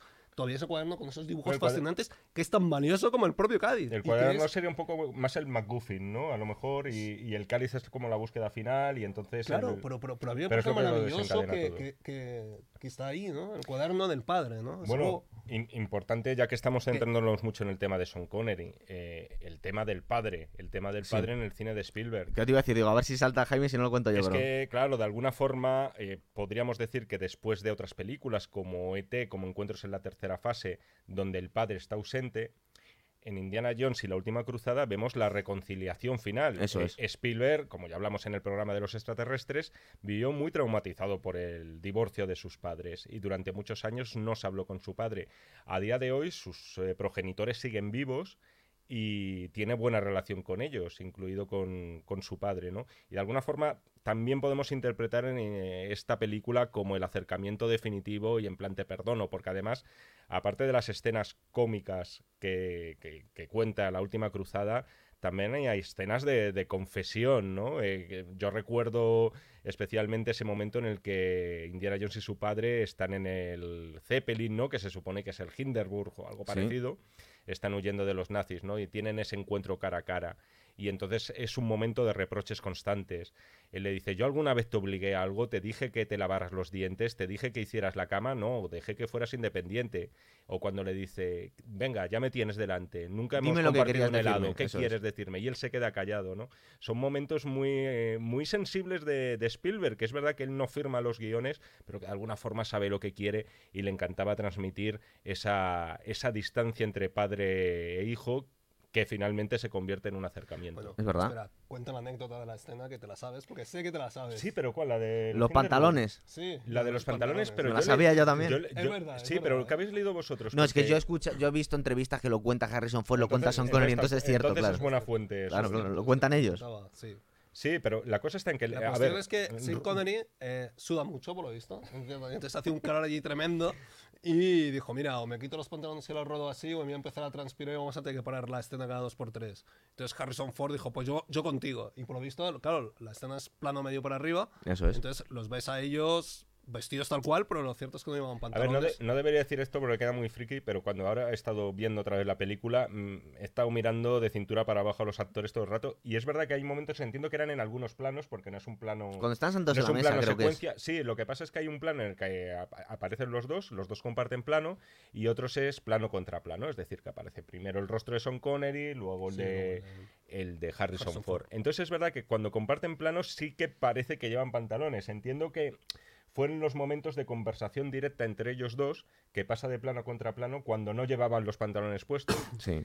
que cuentan que además del calor, pues esto al final facilitó que hubiera como bastante más naturalidad entre ellos, ¿no? No hay nada como dos hombres se- en calzoncillos Se desnudan. para eso que es. es. fluya... ¿A vosotros nos da, no nos da la sensación cuando que el personaje de, que hace Sean Connery es una mezcla de un profesor atolondrado y de vez en cuando es como si el tío cambiase y hiciese de, de James Bond a la vez? Es decir, como que le vemos ciertos reflejos, igual me los estoy imaginando, pero veo ciertos reflejos de suficiencia cuando le dice también he estado con esta mujer. Eh, eh, cuentan las entrevistas que, que Sean Connery, eh, digamos que reescribió un poco sus frases y su personaje. Y una de las cosas que le decía a Steven Spielberg eh, le- era algo así como, yo soy su padre, todo lo que ha hecho él lo he hecho yo y lo he hecho mejor. Entonces es quiero que, que es- que de alguna forma quede en el ambiente todo eso, porque muchas veces eh, no parece un profesor atolondrado, sino que hay veces que da la sensación que sabe más que Indiana Jones en algunas escenas, o me lo estoy imaginando yo, pero a mí es una sensación que me da. ¿A vosotros nos parece Es también cierto eso? que él reescribe y de hecho todos coinciden en que todas sus aportaciones fueron esenciales para que mejorara el personaje. De hecho, lo- lo- estaba escrito, pero él lo, mejora muchísimo con, con- con sus ideas. Y de hecho, este humor que tiene el, el padre, el atolondramiento que tú dices, pero al mismo tiempo, en los momentos clave, qué ¿Verdad? lúcido es, ¿no? Cuando le dice, debí mandarle mi diario a los hermanos Marx, es una Sí. referencia perfecta al momento, pero encima le está metiendo. Y todas esas cosas son suyas. De hecho, parece ser que Sean Connery es muy aficionado a la historia. Entonces, hizo, eh, de alguna forma, se estaba interpretando un poco a él. Es decir, se estaba imaginando. Es una persona que lee mucho y que es muy culta en este sentido también.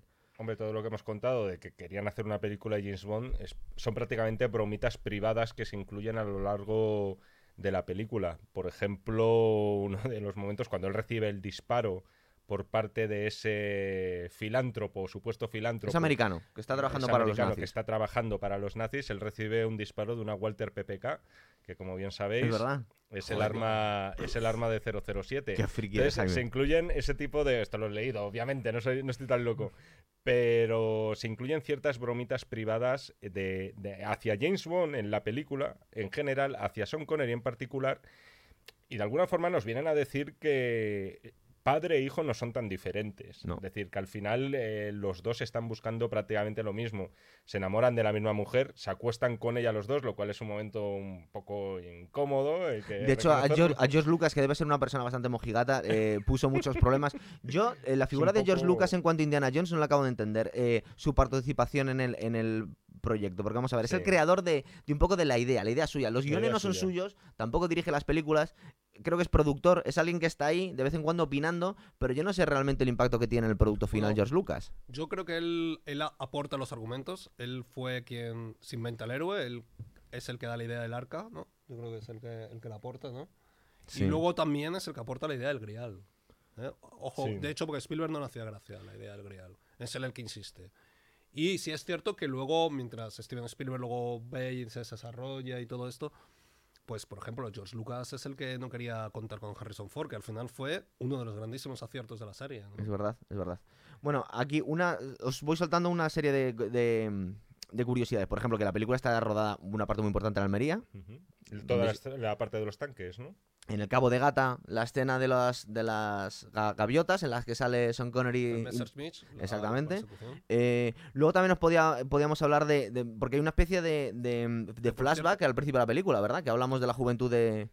Hombre, River Phoenix. De- con River Phoenix. Lo de, la, lo de la playa hay una cosa muy graciosa y es que no, podían, no podían dominar a las gaviotas. Ah, sí, he visto el vídeo, sí. Está en YouTube para que lo quiera ver. Y está gracioso que al final las palomas, que- lo que ves que salen son palomas, no son sí, gaviotas, ¿no? Porque Hay no un- las conseguían controlar. Se ven dos ¿no? planos. Uno que son eh, gaviotas de plástico.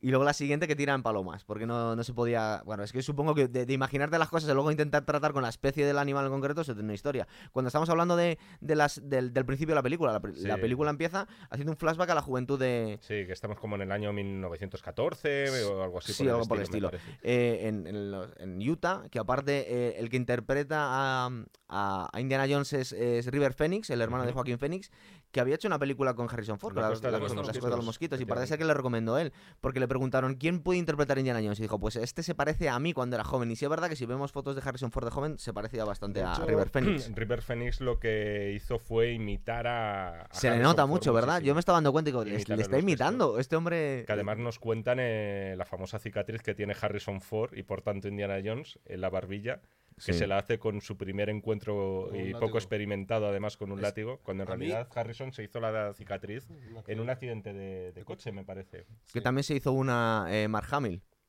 Bueno, Con un bueno, accidente de eh, coche también, Mark. Hamill fue bastante, Fue bastante más grave, es sí, verdad. sí, sí. Es verdad. Es muy bonito ese comienzo. Cuando habl- hablábamos de los comienzos, a mí me parece ese muy acertado, porque Sí. te da como se, el origen de tu héroe. Ahí ves el origen del sombrero, ahí ves el origen de la todos los cazadora, iconos te los... ahí ves el- la explicación de- de- del látigo, El aventurero ese que se parece un poco la a... fobia, ¿verdad? Es verdad. la fobia a las serpientes. Sí, que cuando que, cae en por el... cierto, otro paralelismo con el padre. Indiana tiene fobia a las serpientes, pero el padre tiene fobia a las ratas. O sea, Sí. que cada uno trae...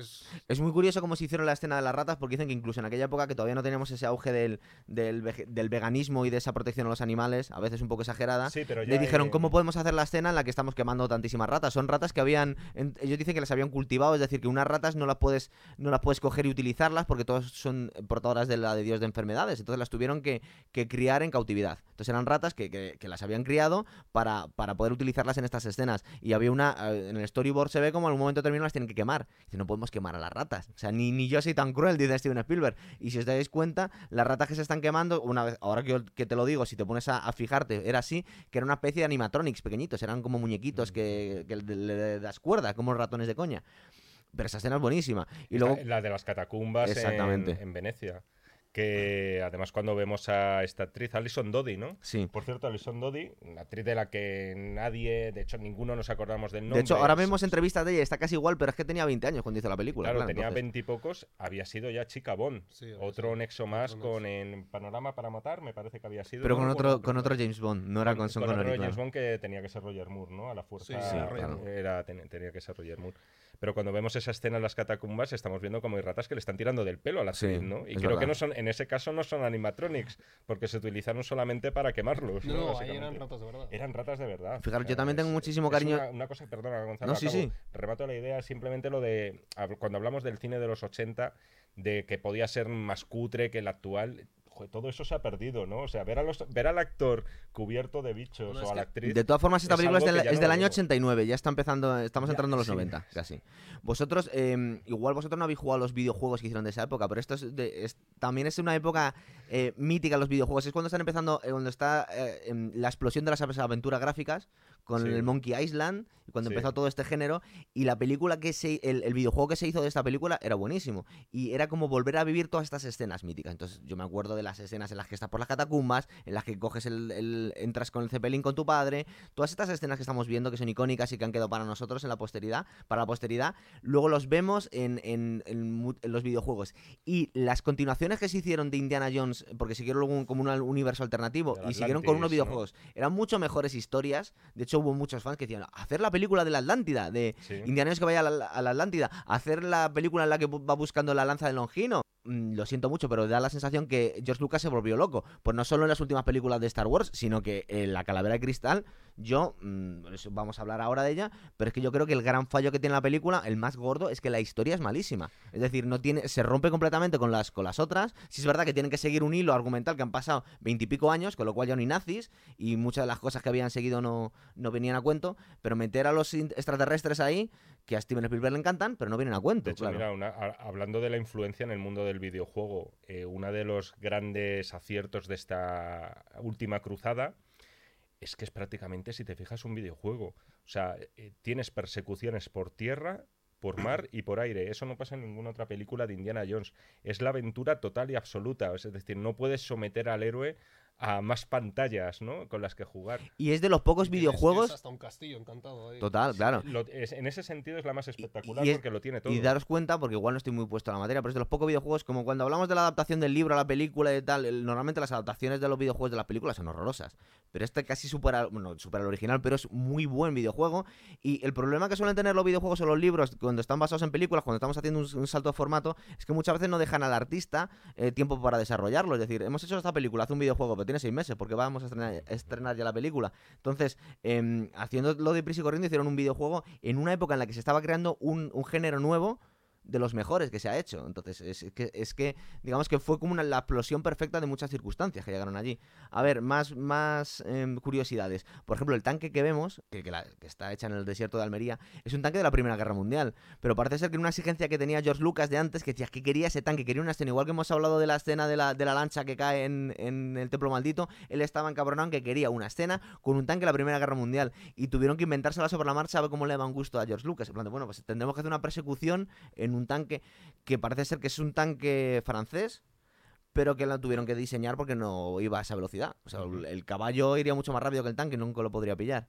Y no sé qué más, qué más momentos hecho, os un acordáis. Yo creo que hay un momento que es muy divertido también, que es otra persecución, una persecución que no estaba en su momento, la improvisan sobre la marcha, que es la de la que hay en moto, que es muy Ah, sí. divertida, que es con, el- el Con la celular, lanza. Con la lanza, y ese momento es, es, es genial, porque se supone que el otro, es, el, el padre de Indiana Jones, es medievalista, lo cual Sí. tendría que hacer bastante gracia que derribar al otro con De la hecho, se sonríe, hace una mueca cuando, cuando su hijo coge. ¿no? Sí, No es lo verdad. entiende, ¿no? De hecho, dos cosas. Esa escena luego tiene su contrapartida o su reverso en la nueva, en la calavera de cristal, porque si os fijáis, cuando eh, Indiana Jones hace todas esas heroicidades en la moto, pues sonríe a su padre como buscando aprobación, ¿no? Diciendo, ¿qué te parece Sí. lo que he hecho? Y Son Connery está impertérrito. En la cuarta pasa lo contrario. Es verdad. Es el personaje de Shia LaBeouf el que empieza a torear, a, en este caso los soviéticos con la moto, mira. Indiana Jones, y Indiana Jones lo que hace es mirar el reloj como diciendo, venga ya, ¿qué es lo siguiente? Segundo, esa escena de las motos no recuerda mogollón a- al retorno del Jedi al momento en el bosque de Endor cuando estaban esas motos maravillosas. Es muy, muy posible. Yo lo estaba, me estuve fijando y dije, yo diría que hay planos idénticos tomados como desde atrás. Son el tipo de detalles en los que puedes ver también la mano de un productor como, como George Lucas, ¿no? George Lucas, a mí una cosa que me sorprendió mucho es eso, los, eh, eh, el- el- las buenas ideas que tenía en los 80 y las malas ideas que ha tenido después. Es decir, es como si se hubiese echado a perder desde un punto de vista o, o- o que está fuera de su tiempo, que las ideas que funcionaban suyas en los 80 no funcionan en los 2000. Ya hablaremos de esto, pero, Pero no- eh, no- no Spielberg entiendo- tampoco considera, o sea, Spielberg es amigo de George Lucas, pero siempre la mira un poquito por encima del hombro a la hora de, de rodar. Porque si Claro. tú te fijas, eh, el cine Aparte, de es, alguien que se ha retirado, ¿verdad? George Lucas se ha retirado, vendió sus derechos de Star Wars y Lucas vive un poco eh, George resentido. Lucas hizo lo que tenía que hacer ya para vivir él y varias generaciones de Lucas. Pero si os fijáis en las películas, en el cine de George Lucas, las- la cámara suele estar bastante estática. O sea, se mueve muy poquito y es el resto de personajes los que se mueven en torno a la cámara. Pero el cine Tú de... ves el cine de Spielberg y es cámara en movimiento, es buscar ángulo perfecto, es jugar mucho con la psicología del espectador, de llevarle donde tú quieres. El famoso ejemplo de la Spielberg Face que dicen siempre, ¿no? Es, hay en todas las películas de Spielberg hay algún plano del héroe, del protagonista, del niño, de Richard Dreyfus en Encuentros en la tercera fase, que es eh, un primer plano, primerísimo plano, con una gran cara de asombro. La tienes en Parque Jurásico, en el primer encuentro de los científicos con los dinosaurios. Es muy. En, en ese sentido, es, no es preciosista, pero es bastante técnico. Spielberg le gusta jugar mucho. Y él critica que Lucas eh, sea bastante limitado. Pero cuando hablamos del cine de George Lucas, es que estaba contando mientras hablabas tú, y yo creo que eh, George Lucas va a decir una barbaridad. Creo que tiene seis o siete películas. Es que no tiene más películas. Muchas me parecen y- esas, ¿eh? Vamos a ver, estamos hablando de American Graffiti, la de THX. THX 1138. Star Wars, la primera solo, porque las otras dos no la hizo él, y creo que las tres siguientes las debió dirigir él, no Sí, me acuerdo. de, a lo mejor a- dirigirlas en las tres eh, precuelas, ¿no? Que estamos hablando de los Eso es. episodios 1, 2 y 3. Habría que verlo porque eso es más un trabajo de, de estudio, yo creo, de producción. Es, eh, aunque él tenga el control artístico, por desgracia, en algunos casos, porque creo que se le fue la mano en algunos momentos con la primera saga galáctica, pero si nos ponemos a hablar ahora de la saga galáctica, ya no. Sí, verdad, no terminamos. no parar. Pero es alguien que, yo, es que dicho así, eh, Es ma- un mal y pronto, es alguien que tiene seis películas hechas. Es, es un, sí, pero producidas bastantes más. Muchísimo más. Eh, yo Lucasfilm, él patentó el famoso sistema de Sí, sonido. que se convirtió ya en la pauta a seguir. Es decir, técnicamente no ha dejado más que él su empresa de realizar innovaciones. Y todas estas, eh, todo este género de aventuras gráficas de videojuegos pertenecen a LucasArts también. Es decir, es su, es su sí. casa. O sea, de ahí es alguien que ha hecho muchísimo dinero y ha tenido muy buenas ideas, sobre todo en un momento al principio de su carrera, pero ha vivido un poco Por no hablar del del cuento, tema vamos. famoso del merchandising, que prácticamente lo inventa él Es verdad. y eh, fue la auténtica gallina de los huevos de oro. Es verdad que todavía debe dar dinero.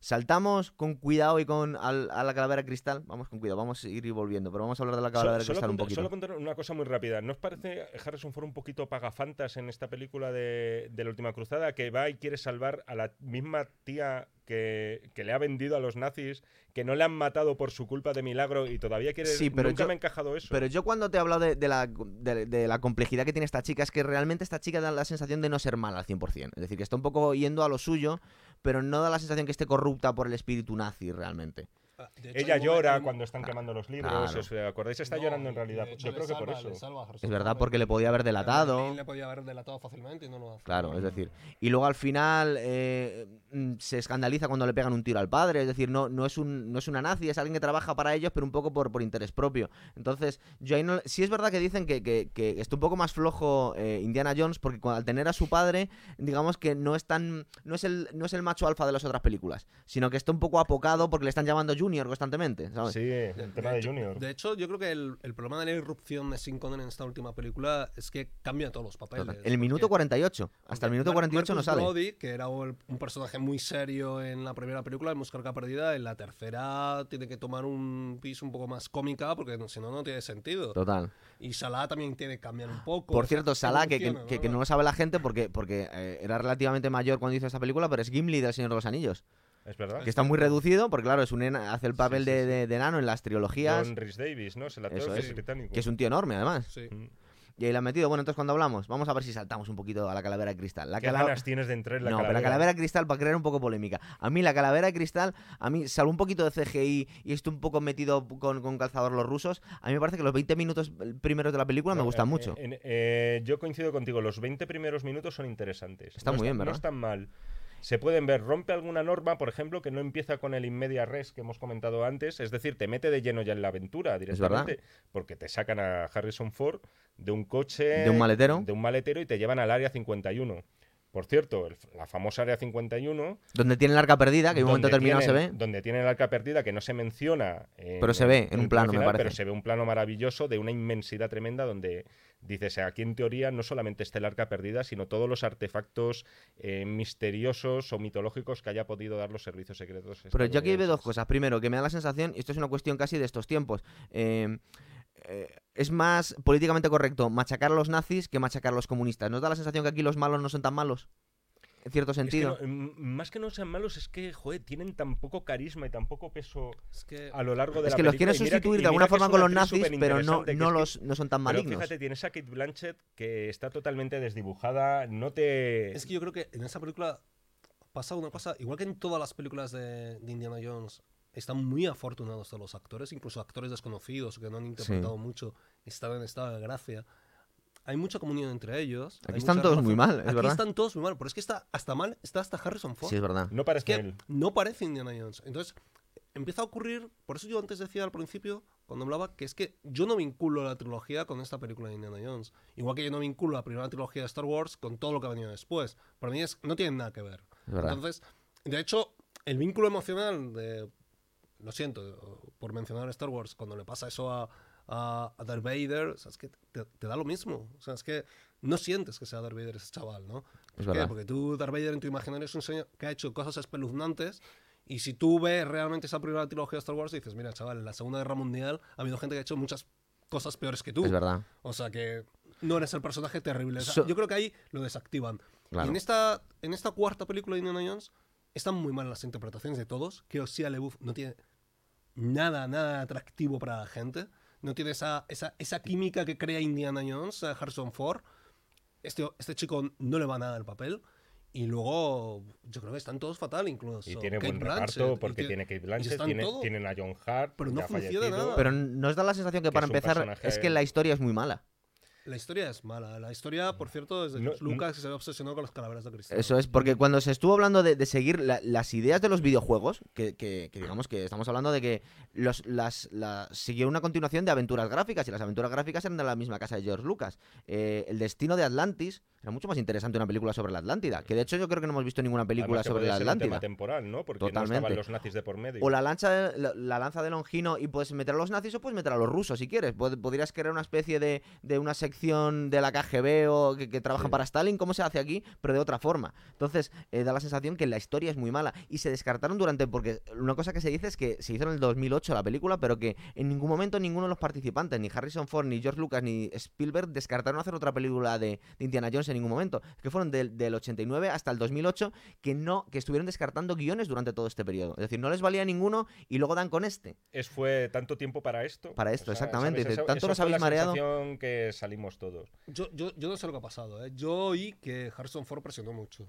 O quería reactivar el personaje. De hecho, se va a hacer otra.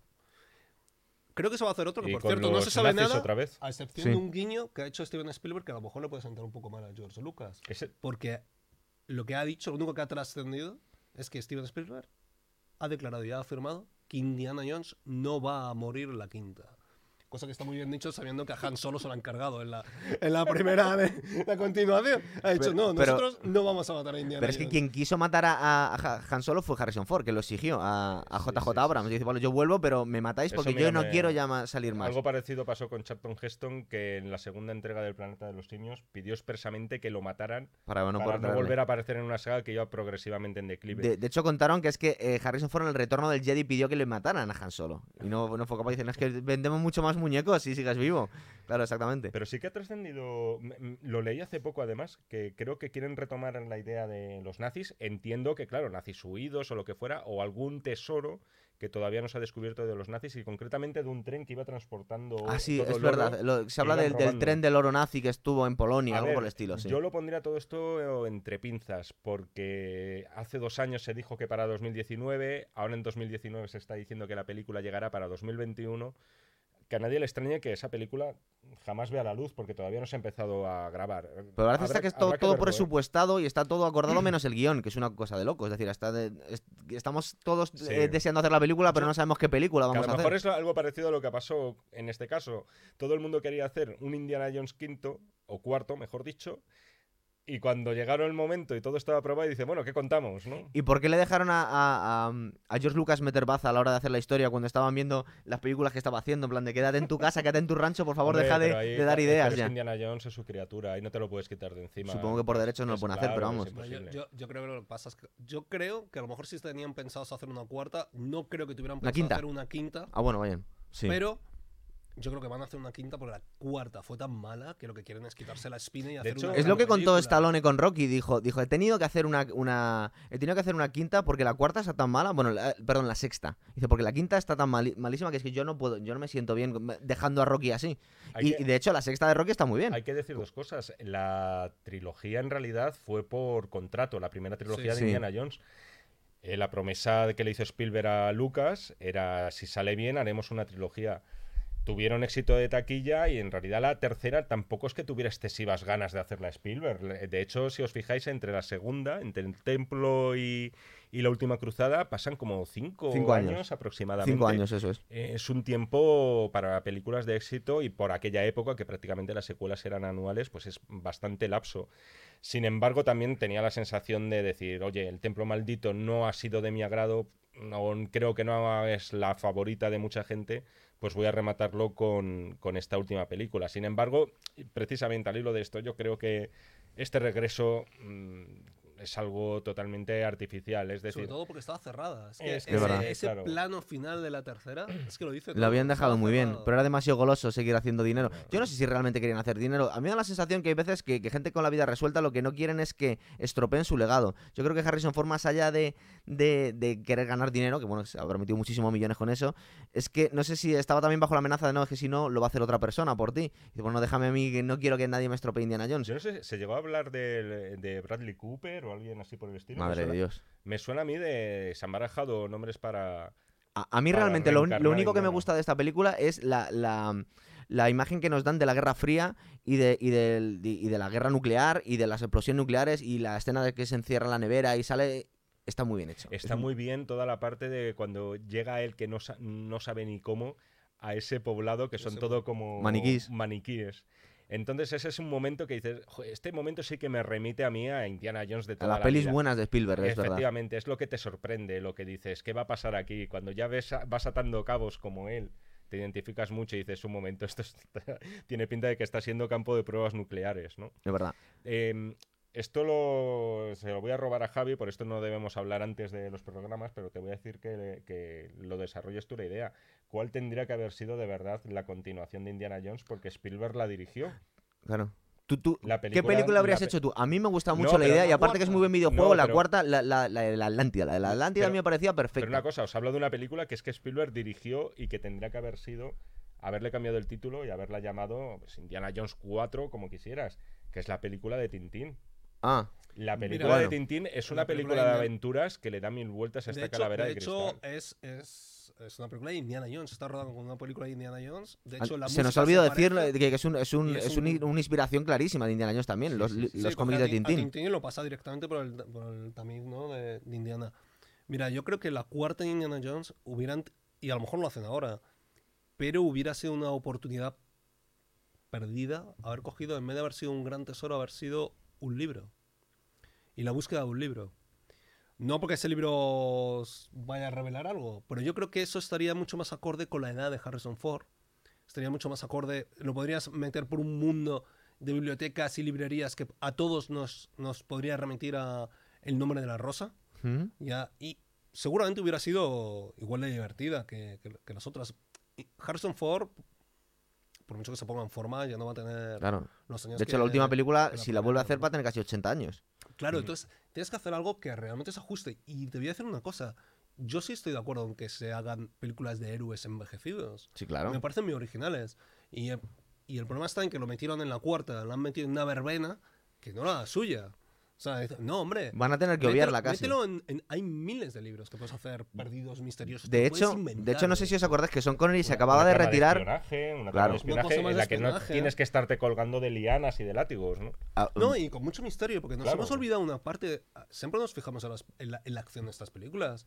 Porque también hay una intriga debajo, hay Claro, un poco de. es casi más importante, muy- es verdad. Claro, Es verdad. ¿os acordáis de que Sean Connery se había retirado, creo que tres años antes, porque le hicieron hacer eh, la Liga de los Hombres Extraordinarios? Sí. Y el tío declaró que fue Ah, que, sí, sí, que la sí, hizo un, sí. un- Aparte que tenía buena pinta, que podía haber sido una buena película. Una regulera, ¿eh? Podía haber sido buena, claro, fue, Sí, la película es horrorosa, pero aparte él dijo unas declaraciones que estaba ya muy mayor para dar con un con un, con un director que, que el tío que estaba que era un maníaco, que, era un auténtico loco y que le habían dado una serie de cientos de millones para hacer una película que había sido un desastre y directamente se retiró de la actuación. Pero se pensó muy mucho volver porque le ofrecieron volver para, para Indiana Jones y al final lo descartó.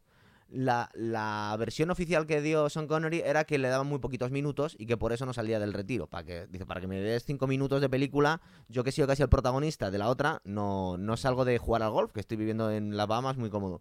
Pero yo, viendo el resultado, yo no sé si es que igual vio el guion y dijo, no, yo es que esto no lo hago ni de coña. O sea, porque esta película va a ser un desastre, aquí no pinto nada. Aparte que supongo que a esas alturas Sean Connery ya debía tener sus 80 ahí largos, claro. Es que a, a mí la sensación que me dio es que estaba Harrison Ford estaba tan encantado de retomar el personaje que su personaje llega a un momento en que es hilarante, porque es que está sobreactuado. Sí, Mm. No tiene nada de la sobriedad que tienen en otras películas. Es verdad. Entonces, Y- Aparte, y- no, y- no y viene a cuento la mujer, es un poco histriónica ya cuando vuelven a recuperar el, Sí, el es una papel pena de porque ella. también se carga el recuerdo de ese personaje. Sí, Porque como antes comentando las chicas de Indiana y tal, Eh, tiene una. No es físicamente a lo mejor la más llamativa de todas las mujeres de Indiana Jones. Era una chica muy como- guapa en el año 80 Sí, y pero es verdad que no es no, rubias y tal. ya- siempre van a llamar más la atención, ¿no? Y en este caso era una tía, pues menuda, pero con muchísima fuerza y muchísima chispa. Y con buena química con él porque verdaderamente le desarmaba a Indiana Jones, ¿no? Cuando, cuando Sí, estaba delante de él. Y aquí, pues, eh, sinceramente, se han, en fin, se han ciscado un poco en el recuerdo que podíamos tener de, de esa primera película, ¿no? Fíjate, a la hora de hablar de lo que tú llamaste el otro día rip-offs, Los rip-offs. como que vamos a hablar de películas que se han... Lo que vendrían a ser Bebido copia, un poco. copia baratas Exactamente. o caras, ¿eh? También hay de todo. Y la que me dijiste que, para ser sincero, no la vi entera, vi un extractos aquí en el, en el, en el YouTube, que era El secreto de la pirámide, Sí, pero yo me fui, pues yo tengo la costumbre de irme al título. sí. Y se llama El joven Sherlock Holmes, la Sí. película. Sí, sí, sí, tal cual. Y me acordé, digo, cierto, es verdad, Sherlock, Producida, Sherlock- producida por Steven Spielberg ver- esta es verdad. película, ¿eh? Sí. eh, eh, es ver- cierto que Sherlock Holmes también es una influencia clara en, en, en- en- en Indiana Jones. Es decir, por lo menos la parte Sí, de sí, investigación lo podemos ver que está bastante claro. Pero yo cuando me estabas haciendo ver esa cosa, digo, ¿por qué me ha hecho Jaime ver esta película? Yo no la veo mucha un- relación con es una Indiana peli Jones. que yo no vi en su día, ¿eh? Yo También la te vi en el digo. cine y me gustó, pero debía tener, estoy viendo la, Yo que es del eso. año 85, claro, con 6 años me gustó. Y oye, eh, Pero yo creo que con 7 ya no me habría La gustado. película narra el posible encuentro hipotético, porque las novelas de Conan Doyle no, nunca se nombra, entre un jovencísimo Sherlock Holmes y un jovencísimo Dr. Watson en el colegio. Y cómo se enfrentan a un primer caso, en este caso una sociedad secreta que opera en Londres, eh, invocando a dioses egipcios. A Osiris. Entonces, Fíjate, acabo de caer que- en una cosa que eh, eh, leí no sé dónde, que, que la inspiración para Watson, de alguna forma, porque está muy venerado el Quijote, era Sancho Panza. Alguna forma que había influenciado en el compañero ese- que pone un poco de sobriedad en el Escucha, genio hay- del, hay del ensayo- héroe. Hay ensayos de cómo el Quijote y Sancho Panza están presentes en Star Wars y concretamente en R2D2 y C3PO, ¿eh? O sea que, quiero decir, eh, es verdad- R2D2 es Sancho Panza y va poniendo cordura en C3PO. totalmente. Yo creo que es al revés, tiene- pero bueno. No, Es que no, la- tiene la sentido. pareja- la C3PO es pareja más- surge. Sí. Entonces, claro, cuando tú ya ves eh, siempre que hay dos protagonistas que son pareja, siempre tienes que tienes el la Tienes el referente de Cervantes, del- sí, de sí, es cierto. Ese bajito gordito también, bueno. Sí, sí, ya y no el solamente contrapunto físico. entre uno más sobre, otro más humorístico, ¿Mm? también, también lo tienes ahí. Es cierto, pero tú cuando viste, más allá del culto a- a- a- a- al dios Egipto, Sí. egipcio, y, y que está producido por Steven Spielberg, y bueno, es verdad que Sherlock Holmes puede tener un poco de, de relación a la hora de inspirar a Indiana Jones, por, ¿tú dónde ves el rip-offs exactamente entre Indiana Jones y el Hombre, secreto de la pirámide? todo cierto relanzamiento de la fascinación que siempre ha tenido Hollywood por la cultura egipcia. Eso sí. Eso sí, es decir, no es verdad que no es un remake inconfeso, una copia, pero es una inspiración bastante clara. Yo, eh, dos cosas solamente a decir de esta película. Que tiene cierto tono de novelita juvenil, que es verdad, verdad. que no le favorece mucho a día de hoy y que solamente con la edad adecuada, que podían ser 9, 10, 11 años en la época, pues la puedes disfrutar.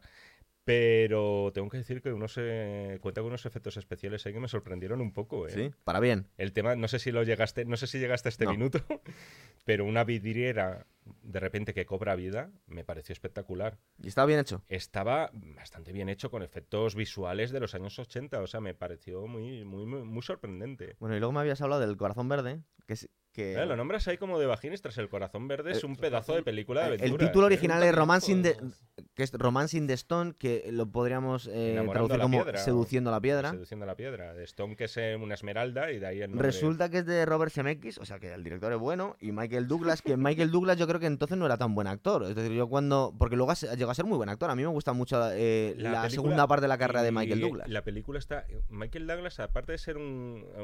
bueno, aparte de ser muy reconocido y ser una estrella. y Yo un creo, sex fíjate, que es mejor época, actor que su padre, incluso. Pero ese, además, un muy avispado productor de cine. Esta película la produce él y lleva produciendo películas, algunas eh, incluso ganadoras del Oscar al mejor film. O sea, es un tipo con bastante inquietud, es un culo inquieto eh, culturalmente hablando. Bueno, Y- es el que está, bueno, tú, tú lo sabrás mejor, pero es el que me parece que está de- detrás de alguien voló sobre el nido del cuco. Efectivamente, es que no me, sa- no me salía el título por ningún lado. Es el que, el que saca adelante Pelicu- el proyecto. peliculón ganador del Oscar, etcétera. Y en este caso en concreto, pues Romance in the Stone, eh, te voy a decir antes de nada que cuenta con un título en Latinoamérica que te va a encantar. Que ¿Cuál es algo es? así como En busca de la esmeralda perdida. Eh, así se tituló en algunos Casi es mejor de el, corazón verde de Te España. lo digo sí. para que luego te quejes de los Madre títulos. O sea que allí también lo hacen. Sí. De- ah, bueno, hay que aclarar también que al parecer el guion de esta película es anterior a los Indiana Jones. Eh, Sí, lo que iba a ver es del año 84 la película, con lo cual el- Sí, si el, el- guion se hizo en el 83-82, solo se había hecho la primera película de Indiana Jones. Ese, además, no, lo leí por ahí, el guion al parecer es del 79. Pero es cierto que sin el éxito de Indiana Jones, por algo ese guion estuvo 5 o 6 años eh, metido en un cajón. Fue a raíz de las aventuras de eh, un aventurero bastante antihéroe, eh, por lo que se decidió hacer este Bueno, Corazón Verde, ¿no? Pero yo creo que el- el- realmente la gran secuela de Indiana Jones fue Lara Croft. Yo Sí. que- de hecho, Lara Croft estaba pensado como un tío. Mm. Lo que pasa es que era tan idéntico a Indiana Jones que dijeron, joder, Vamos a hacer eso- una chica. Eso es un plagio. Y decidieron cambiar el Sí, género. es verdad que es muy evidente, es y, muy pasó, y evidente. pasó a mujer, pero era, era un hombre. Sin ir más lejos, el nombre de Tom Raider, o sea, estamos Sí. hablando de un... De un Raider también, ¿no? de un saqueador, es verdad. Yo cuando estaba viendo el... el- el- Te voy a hacer un- una sinopsis un poco chorra del Corazón Verde. Sí, sí, Pero no sé si te acuerdas que es una escritora de, de novelas románticas eh, bastante casposas que viaja a Colombia de- Totalmente. Que viaja a Colombia para liberar a su hermana de unos narcotraficantes, porque debe ser una periodista un poco mete las narices donde no la llaman, y que acaba ayudándole una especie de Indiana Jones. Sí. Un poco menos. Y luego sí se mete en la búsqueda de una piedra, pero que está un poco medio con calzador la historia. Esta. metido también el personaje de Danny DeVito, Sí. que es uno de los secuestradores y- de la hermana. Y de Cancel Internet. Y a mí una cosa que me jode mucho decirlo, porque es una peli que me encanta, es que yo estaba viendo influencias por todos lados, digo, es que esta gente lo que han hecho ha sido copiar a Cocodrilo Dandy. Porque a mí me recuerda mucho a Cocodri- Cocodrilo Dandy, me gusta ¿Son mucho la película. No, es que resulta que me he tenido que callar que Cocodrilo Dandy se hizo después.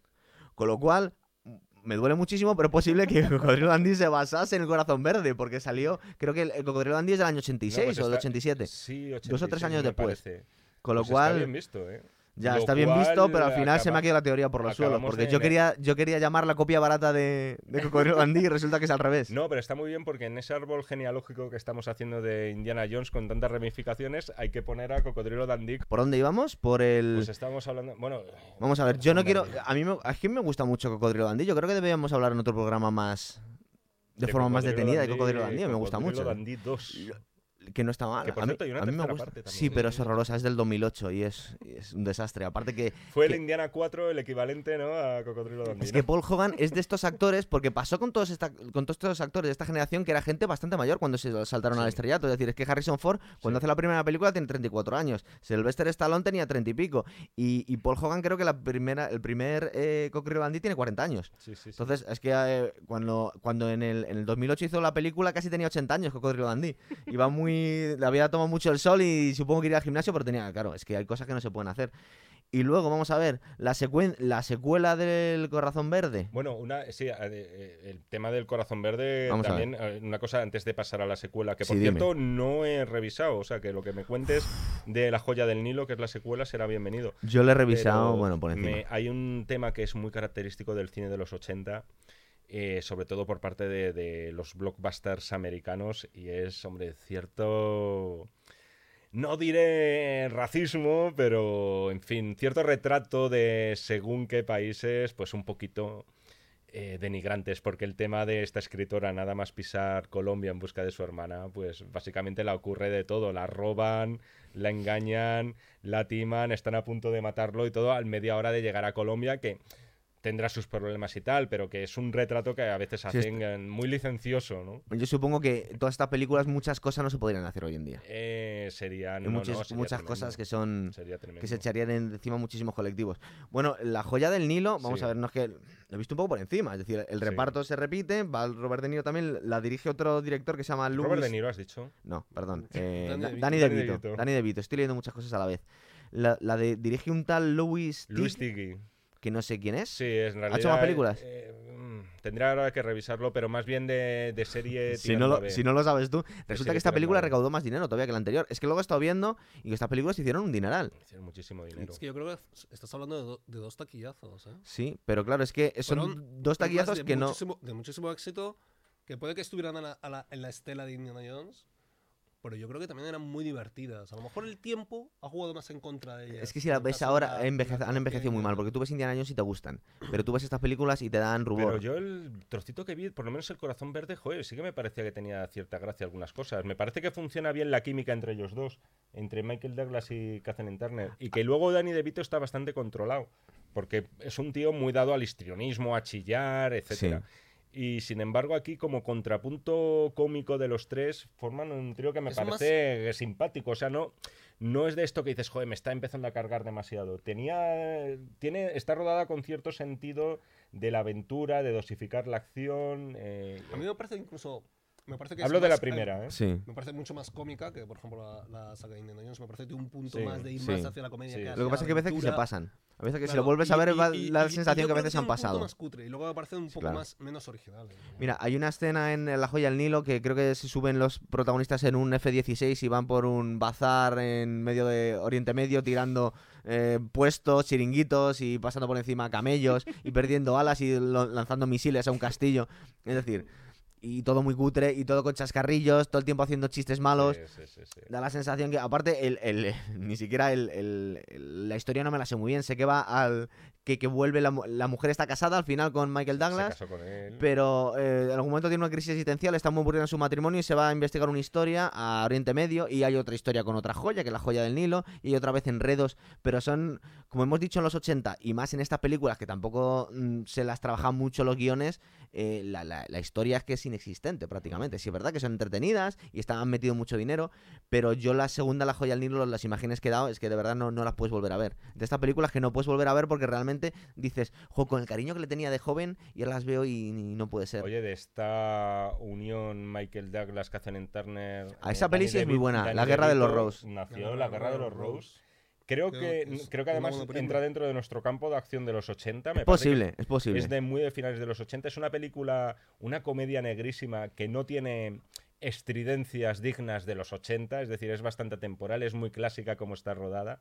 Y que es una película que a mí siempre me ha hecho bastante gracia, me ha parecido súper simpática. estaba muy bien. Está muy bien, muy divertida. bien. Igual ahora mismo no se podría sacar porque consideraría un por lo menos la mitad de la película que es más maltrato machista. Luego cuando ella le está tirando un piano encima no pasaría nada. Pero sí es verdad, esa película es, es- es muy, es muy entretenida. Y aparte Está era original. ¿verdad? Porque un matrimonio matándose en una casa de lujo Sí, sí, sí. porque han, han- Es tiene un una divorcio muy malo. de comedia negra que no es precis- la comedia negra entendida así, entendida como una sátira brutal entre una, eh, dentro de una institución como es el matrimonio, no es precisamente el género de comedia que se cultivaba en los Estados Unidos de los 80. Es que no se ha vuelto a hacer una película así, yo Es creo. que ah, las hay, pero desde luego no son las películas que acaparan las grandes salas. Y el cine cómico de los 80, que ya hablaremos de él, Sí. pues era otro rollo distinto a la Guerra de los Rose. Yo me estaba acordando de Mr. y Mrs. Smith que hacen Brad Pitt y Angelina Jolie, Sí. Que los en dos son, era como el honor espías de los y... ¿no? Era un poco la inspiración, el honor de los Prizzi de, de John Huston, que también era Verdad. una comedia negrísima de un matrimonio, matrimonio de de asesinos, ¿no? gángsters. De gángsters. Sí, pero es la, lo que me ha venido aquí a la mente. Bueno, ¿queréis seguir con Indiana Jones o vamos terminando el programa? Porque yo lo- creo que lo hemos fusilado un poquito todo. A ver el- quién nos quieres hablar. El, peor y el mejor, espera un momento, el peor y el, o el mejor según se mire, rip-off de todos. Cuando ¿Cuál vamos es? a hablar del doctor Alan Quatermain, de Sharon Stone, de No, Richard no me, Chamberlain. no me acordaba, sé que hablamos en su momento, Por pero lo, lo había olvidado, lo había olvidado. cierto. Esto sí que es un rip-off con todas las Con- letras. Sí. Esto sí. Y además, eh, bueno, hecho para la tele, vamos, directamente. No, pero se estrenó en salas, ¿eh? Sí. Se, estre- se estrenó en salas No has Yo vi tenido- aquello, yo y aquello la lo vi carátula no la has traído, ¿verdad? y tú, ¿eh? La carátula no la has traído. Está descatalogada. No, pero que tuvo bastante éxito porque era raro que de un rip-off naciera una secuela. Aquí se hizo primero Las Minas del Rey Salomón, fama- eh, basadas además en una célebre novela de aventuras que ya tuvo una película en los años Sí. 50 con Stuart Granger y Deborah Kerr. Mm.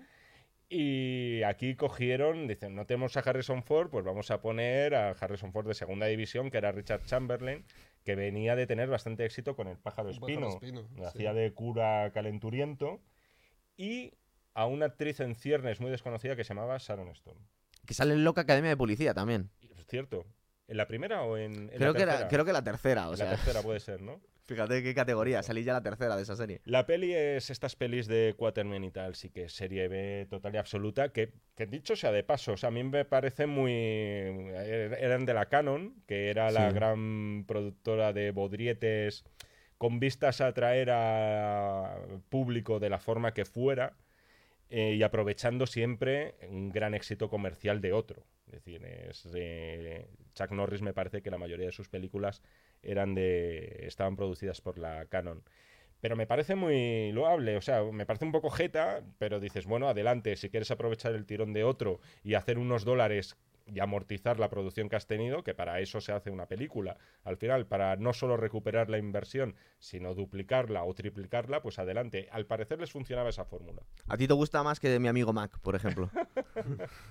Mi amigo Mac, mi amigo Mac no estaba hecha con tan poco dinero, hay que ya, decir, eso ¿eh? lo hablamos en su momento, que no era. Lo que Ojo. pasa es que era, tan- era vergonzante. Y No, no, encima era- era, era- era básicamente la película era un anuncio de, de McDonald's, de Coca-Cola y de muñecos de Eso, trapo. además era una parodia sin querer, que eso a mí me parece maravilloso. O Fíjate, sea, no sabíamos si era una parodia, ¿no? Esto no, no, no, discutimos un día, Jaime y yo. la peli en serio y luego la gente la empieza, es como Ed Wood, o sea, le acabas buscando la, dices, joder, es tan malo que debe ser Lo una que comedia. gracia es que Indiana Jones nazca precisamente esa- de, esa ser- de, de esas películas de entretenimiento de serie B y de los, años 30 y que luego termine a su vez produciendo serie B a punta pala, ¿no? Es verdad, porque se, vol- Cierto. se volvió una película mainstream. Sí.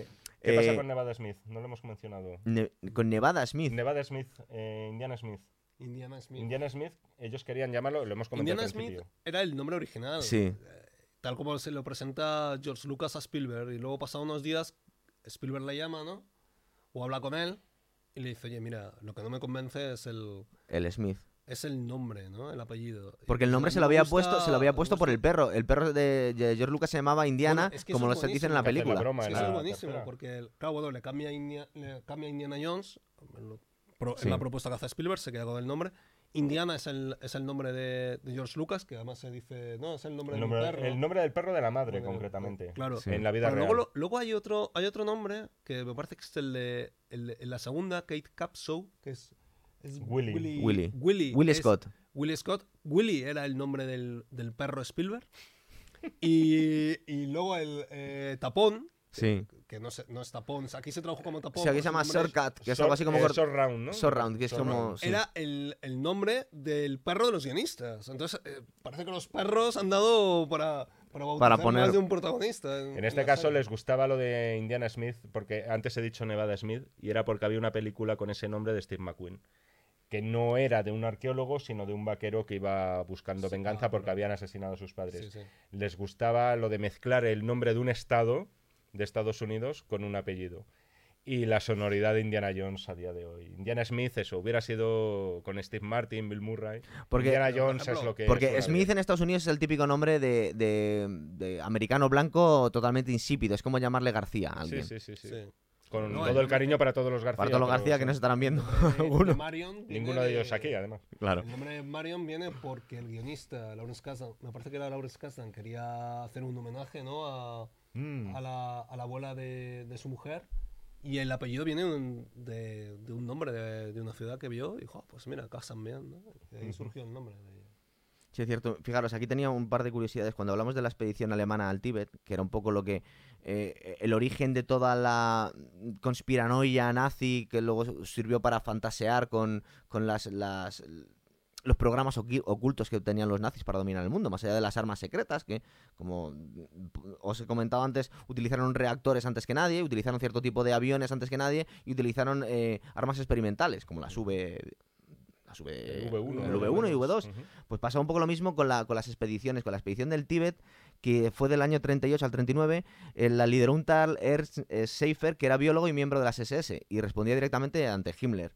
Eh, los, los, mm, digamos, los, los que impulsaban este tipo de Arias Sofías, que se llamaban, entonces, eran, eran Rosenberg y, Himmler. De hecho, ya hay declaraciones de Hitler que mm, consideraba que Himmler era muy eficiente en su trabajo y le gustaba tenerle a, sus, a, su, a su servicio, pero decía que todas esas cosas que querían que eran gilipolleces, básicamente. Es decir, no se lo creía ya Hitler. Hitler en su momento sí había, sí había seguido un poco en su juventud este tipo de, de- de narraciones porque le sirvieron para, para, para desarrollar su filosofía, pero luego ya no se las creía. A ver si os fijáis, el malo de el Busca del Arca Perdida, que creo que responde al nombre del el agente Todd, me parece Sí. que es.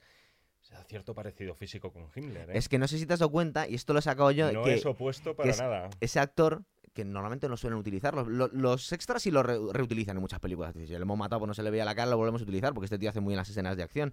Pero es que ese, ese actor hace de Himmler en, en, en- en La Última Cruzada. Cuando se, cuando se encuentra con Hitler y con Himmler en, en Berlín en la quema de libros, quema de Indiana libros. Jones eh, le vuelven a utilizar ese actor. Claro, no nos hemos dado cuenta porque seguramente tenía como cinco años más y estaba carica- care- caracterizado de otra Sí, forma. lo que es curioso en las, películas las películas de Indiana Jones es cómo Spielberg también eh, siempre lo enfrenta a su propio reflejo. Sí, claro. Uno, de los, uno de los malos de Música Perdida, más allá de los nazis, es el reverso, uno de los reversos oscuros de- Belloc. de Indiana Jones, que es Belloc, que es el mismo El francés. arqueólogo, Belloc, pero ¿no? Me lo parece que es, que es justo Sí. el otro lado del espejo. Y en la segunda parte, Indiana Jones se convierte en malo. Lo hemos olvidado mencionar. Sí. Cierto. Le dan la pócima y es y además algo No muy es la parte típico más de los... creíble para mí de, de toda la saga, también te digo. A mí No, me gusta bueno, mucho Harrison Ford parte- haciendo de malo. En muy Sí, pocas películas hace de malo, pero a mí me gusta, pues, ¿eh? A mí no me convence. Yo creo, yo creo que se te hace incómodo porque es tu héroe de la infancia y verle Puede haciendo de malo es muy incómodo para ti. Es verdad que joder, Harrison Ford tiene como un poco de locura en la mirada, si os fijáis. Hace una ¿no? película con hace una película en el año queda 2000 mirando. creo que es con Michelle Sí, Pfeiffer hombre, que hace de la verdad esconde. que también hace de malo. y- Regular. Sí, pero, pero yo la recuerdo porque hacía de malo y que no lo solemos ver de malo. Yo creo que solo en esa película la hemos visto. En un momento en Indiana Jones y en esa película, haciendo de, Pero de cabroncete. pero si os fijáis, ahí dos reflejos de él y el tercer reflejo es su padre. Sí, claro. Es su padre y luego River Phoenix que hace del de pequeño, ¿no? O sea, que realmente siempre están comparándose, siempre están frente a algo, ¿no? Sí, Eso es. midiendo sus fuerzas. ¿no? Pues, Sí. pues fijaros, en la, en la expedición esta que hicieron al Tíbet, más allá de buscar los, los eh, el intentar eh, despertar rebeliones en el norte de la India para incordiar un poco a los ingleses de la Segunda Guerra Mundial, eh, los resultados que tuvieron fueron eh, venir con restos de un meteorito, de un metal extraño, que luego eso da para muchas, para muchas fantasías, y traer una serie de artefactos y animales y plantas extrañas del Tíbet. Y luego muchas veces tomar nota de, de la cultura tibetana, pero era más porque estaban buscando el origen de la, de la raza aria. Y en su mitología venía del norte de, de la India. Pero fue básicamente eso, es decir, eso, son, eso es lo que, lo que em, lo- los hechos contrastados que tenemos Sí, sí, de los resultados. Y todo lo demás ha sido mitología o, o fantasías que se han montado alrededor de, de- del esoterismo alemán. Yo, yo lo que pasa es que yo creo que aquí la presencia de los alemanes también es por el contexto de la época, ¿eh? O sea, si te vas a los años 30, ¿qué enemigo mejor que ellos, no? Claro. O sea, el, y realmente es, es la década de Indiana Jones, ¿no? Yo Entonces, siempre, he creo pensado, que- yo siempre he pensado también que, que los nazis tienen eh, una serie de... O sea, a nivel de merchandising del mal, o sea, no hay nada que los iguale, ni siquiera los soviéticos. Es Incluso verdad. los nombres. Tienen Porque es que, porque es que como... Nadie se acuerda de los grandes gerifaltes eh, soviéticos, eh, Beria, ¿no? Por ejemplo, se me viene a la cabeza. Yo creo que por la dificultad Bueno, pero de los nombres. es una cuestión, es una cuestión, ya, pero es una Hitler, cuestión una cultural. sonoridad. Hay dos cosas. Mira, yo te daría mi, mi teoría que me saco ahora mismo de la, de la manga. Por un lado, em, a los nazis desde un punto de vista histórico se los hizo quedar de muy malos cuando, eh, según mucha gente y, y- y cierta, cierta, en cuanto si te vas a, a las- a- a los números, podían igu- quedar igual de malos los, los, los comunistas, pero en un momento determinado, por, por, por, simplemente por conveniencia política, porque estaban haciendo la guerra con ellos, con los aliados, no quedaron tan estigmatizados, los, porque no Sí, eh, eran, eran efectivamente, aliados sí, y luego sí, sí. estaban en plena Guerra Fría. Entonces, no han llegado a tener la mala prensa los comunistas que tuvieron los nazis, que los nazis perdieron la guerra y, y luego otra cosa que se dice es que tenían unos de los uniformes más chulos de todos. Es decir, la, la- la imagen de los nazis eh, no lo podía, no podía competir con, nada. firma de Hugo Boss, hay que Hugo decirlo. Boss, Hugo Boss fue quien diseñó los uniformes. Ah, pero no solo Por lo, los menos uniformes. no- que- por lo menos los de los eh, grandes cargos y Ah, tal de... No, la, no, la- la Estuvo. estética, claro. Los uniformes de la Wehrmacht y los uniformes de la SS los diseñó Hugo Boss. De hecho, siempre lo contaba Lemmy, el cantante de Motorhead, que iba con imaginería nazi y dice, no, yo no soy nazi, yo soy inglés, pero es que me encanta, es que qué culpa tengo yo que los malos tuvieran las cosas más chulas, claro. La- los uniformes que se ven en la tercera parte de Indiana Jones son originales. Eso te iba a decir, eso Los lo, lo vi por ahí. Y nos da la sensación que tiene mucha relación el diseño de los vestuarios y de la imagen y de la estética, los malos de Star Wars con los nazis. Eh, totalmente. Es decir, que son. Sí, sí, sí, de hecho, es que es la- una- es es que que es más, una est- es más inspiración muy chula la estética que, los rebe- que de los rebeldes, la del Imperio. Y es más chula eh, eh, la estética que, que de los aliados. eh, Bueno, los uniformes hecho, y los tanques y las armas nazis, fíjate de que si la- estéticamente molan más. fíjate Entonces, si de alguna forma queda muy bien utilizarlos. Acuérdate de la famosa serie V. Eh, los lagartos que venían a invadirnos eh, Sí. tienen una serie de símbolos que recuerdan muchísimo a la esvástica. Hmm. Los uniformes que ellos tienen también, siempre esos uniformes están ajustados, esas botas altas, ¿no? Sí, es verdad. Y en Star Wars también se cogió esa herencia. De todas maneras, la Unión Soviética siempre ha sido un estado muy hermético. Ha sido Mm. muy difícil entrar ahí. Ha sido muy difícil probar nada, ¿no? Sí. Además. Entonces, Yo creo que eso es también uno de los motivos por los que tampoco han podido... Sí, claro. Bueno, y, y- Coger- y- y coger. durante muchos años no se los pudo dem- eh, no se los puso- pudo demonificar demasiado porque eran el, el otro bloque y había tensiones. De hecho, ¿os acordáis de la película esta que se llama La entrevista? Que hicieron sobre, eh, sobre... Era una comedia de James Franco en la que al final se metía en Corea del Sí, Norte y acababa sí, matando a Kim Jong-un. fue prohibida. ahí Fue prohibida porque hubo amenazas de Corea del Norte y el estudio se cagó. Luego, luego se- lo hicieron una jugada cojonuda porque la película en el otro mundo está entretenida, yo la he visto, pero la filtraron en internet y hubo muchísimas descargas y al final le gustó tanto a la gente que, Bueno, es que la la acabaron estrenando al final. al Kim Jong-un, ¿no? Sí, sí, sí, pero Kim Jong-un es una especie de malvado también muy salado, muy gracioso y, y- y no deja de ser curioso que, que- que los estudios de, de Estados Unidos se caguen de miedo por, por las amenazas. No sé si de- realmente creen este tío está tan loco que es capaz de Y tirar ahora un, Corea del un Norte y misil. Estados Unidos son amigos. Fíjate tú lo que cambia. El, ot- el otro día entró, que cambia el otro día entró Donald Trump en unos pasitos dio en Corea del Norte. Hombre, no, no, no, y tan felices todos Sí, ahí, sí, ¿eh? es cierto. Donde ha salido un poco lo- la Unión Soviética ha sido ahora con la serie de Chernobyl. Es verdad. Lo iba a Ahí, decir. ahí, eh, se ve perfectamente.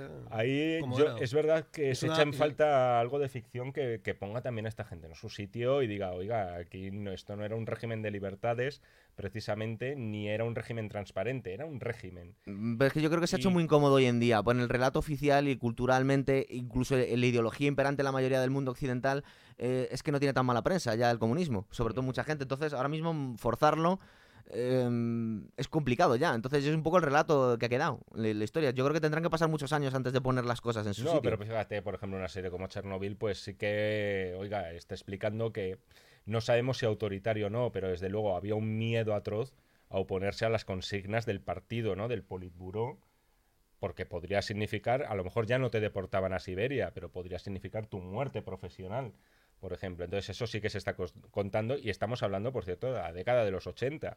No hablemos ya de los años de las grandes purgas, no hablemos ya de las eh, grandes hambrunas provocadas o no por el régimen estalinista. Entonces, poquito a poco, pero yo creo que se van. Además, que es una pena porque se pierden grandísimos argumentos.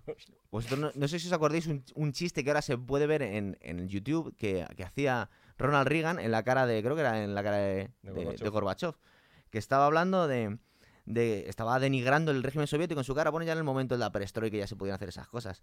Y decía, el régimen soviético es eh, aquel en el que compras un coche y dicen, bueno, pero te lo vamos a entregar dentro de 10 años exactamente, porque es cuando, cuando te toca a ti por la lista de espera. Y dice el comprador, dice, bueno, me parece bien, dice, pero viene por la mañana o por la tarde. Dice, ¿cómo que por la mañana o por la tarde? Dice, si es que por la mañana vino el fontanero ese día. Un, po- un poco lo mismo, la eficiencia que tenía ese régimen. Eh, yo creo que lo podemos dejar aquí. Sí. Va- invitamos a, a Javier que venga a muchos otros programas, le vamos, a- vamos a abusar Sí. de él, vamos a intentar que en boxeo también venga con Mateo, y si no, para, para cine con Sí, yo nosotros. espero que. Yo estoy seguro de que va a repetir. Y bueno, eh, Tadeo Jones, mejor para otro Madre mía, programa, por ¿no? favor. Venga, vamos a despedirnos. nos Vamos, por favor, muchas gracias. Hasta luego.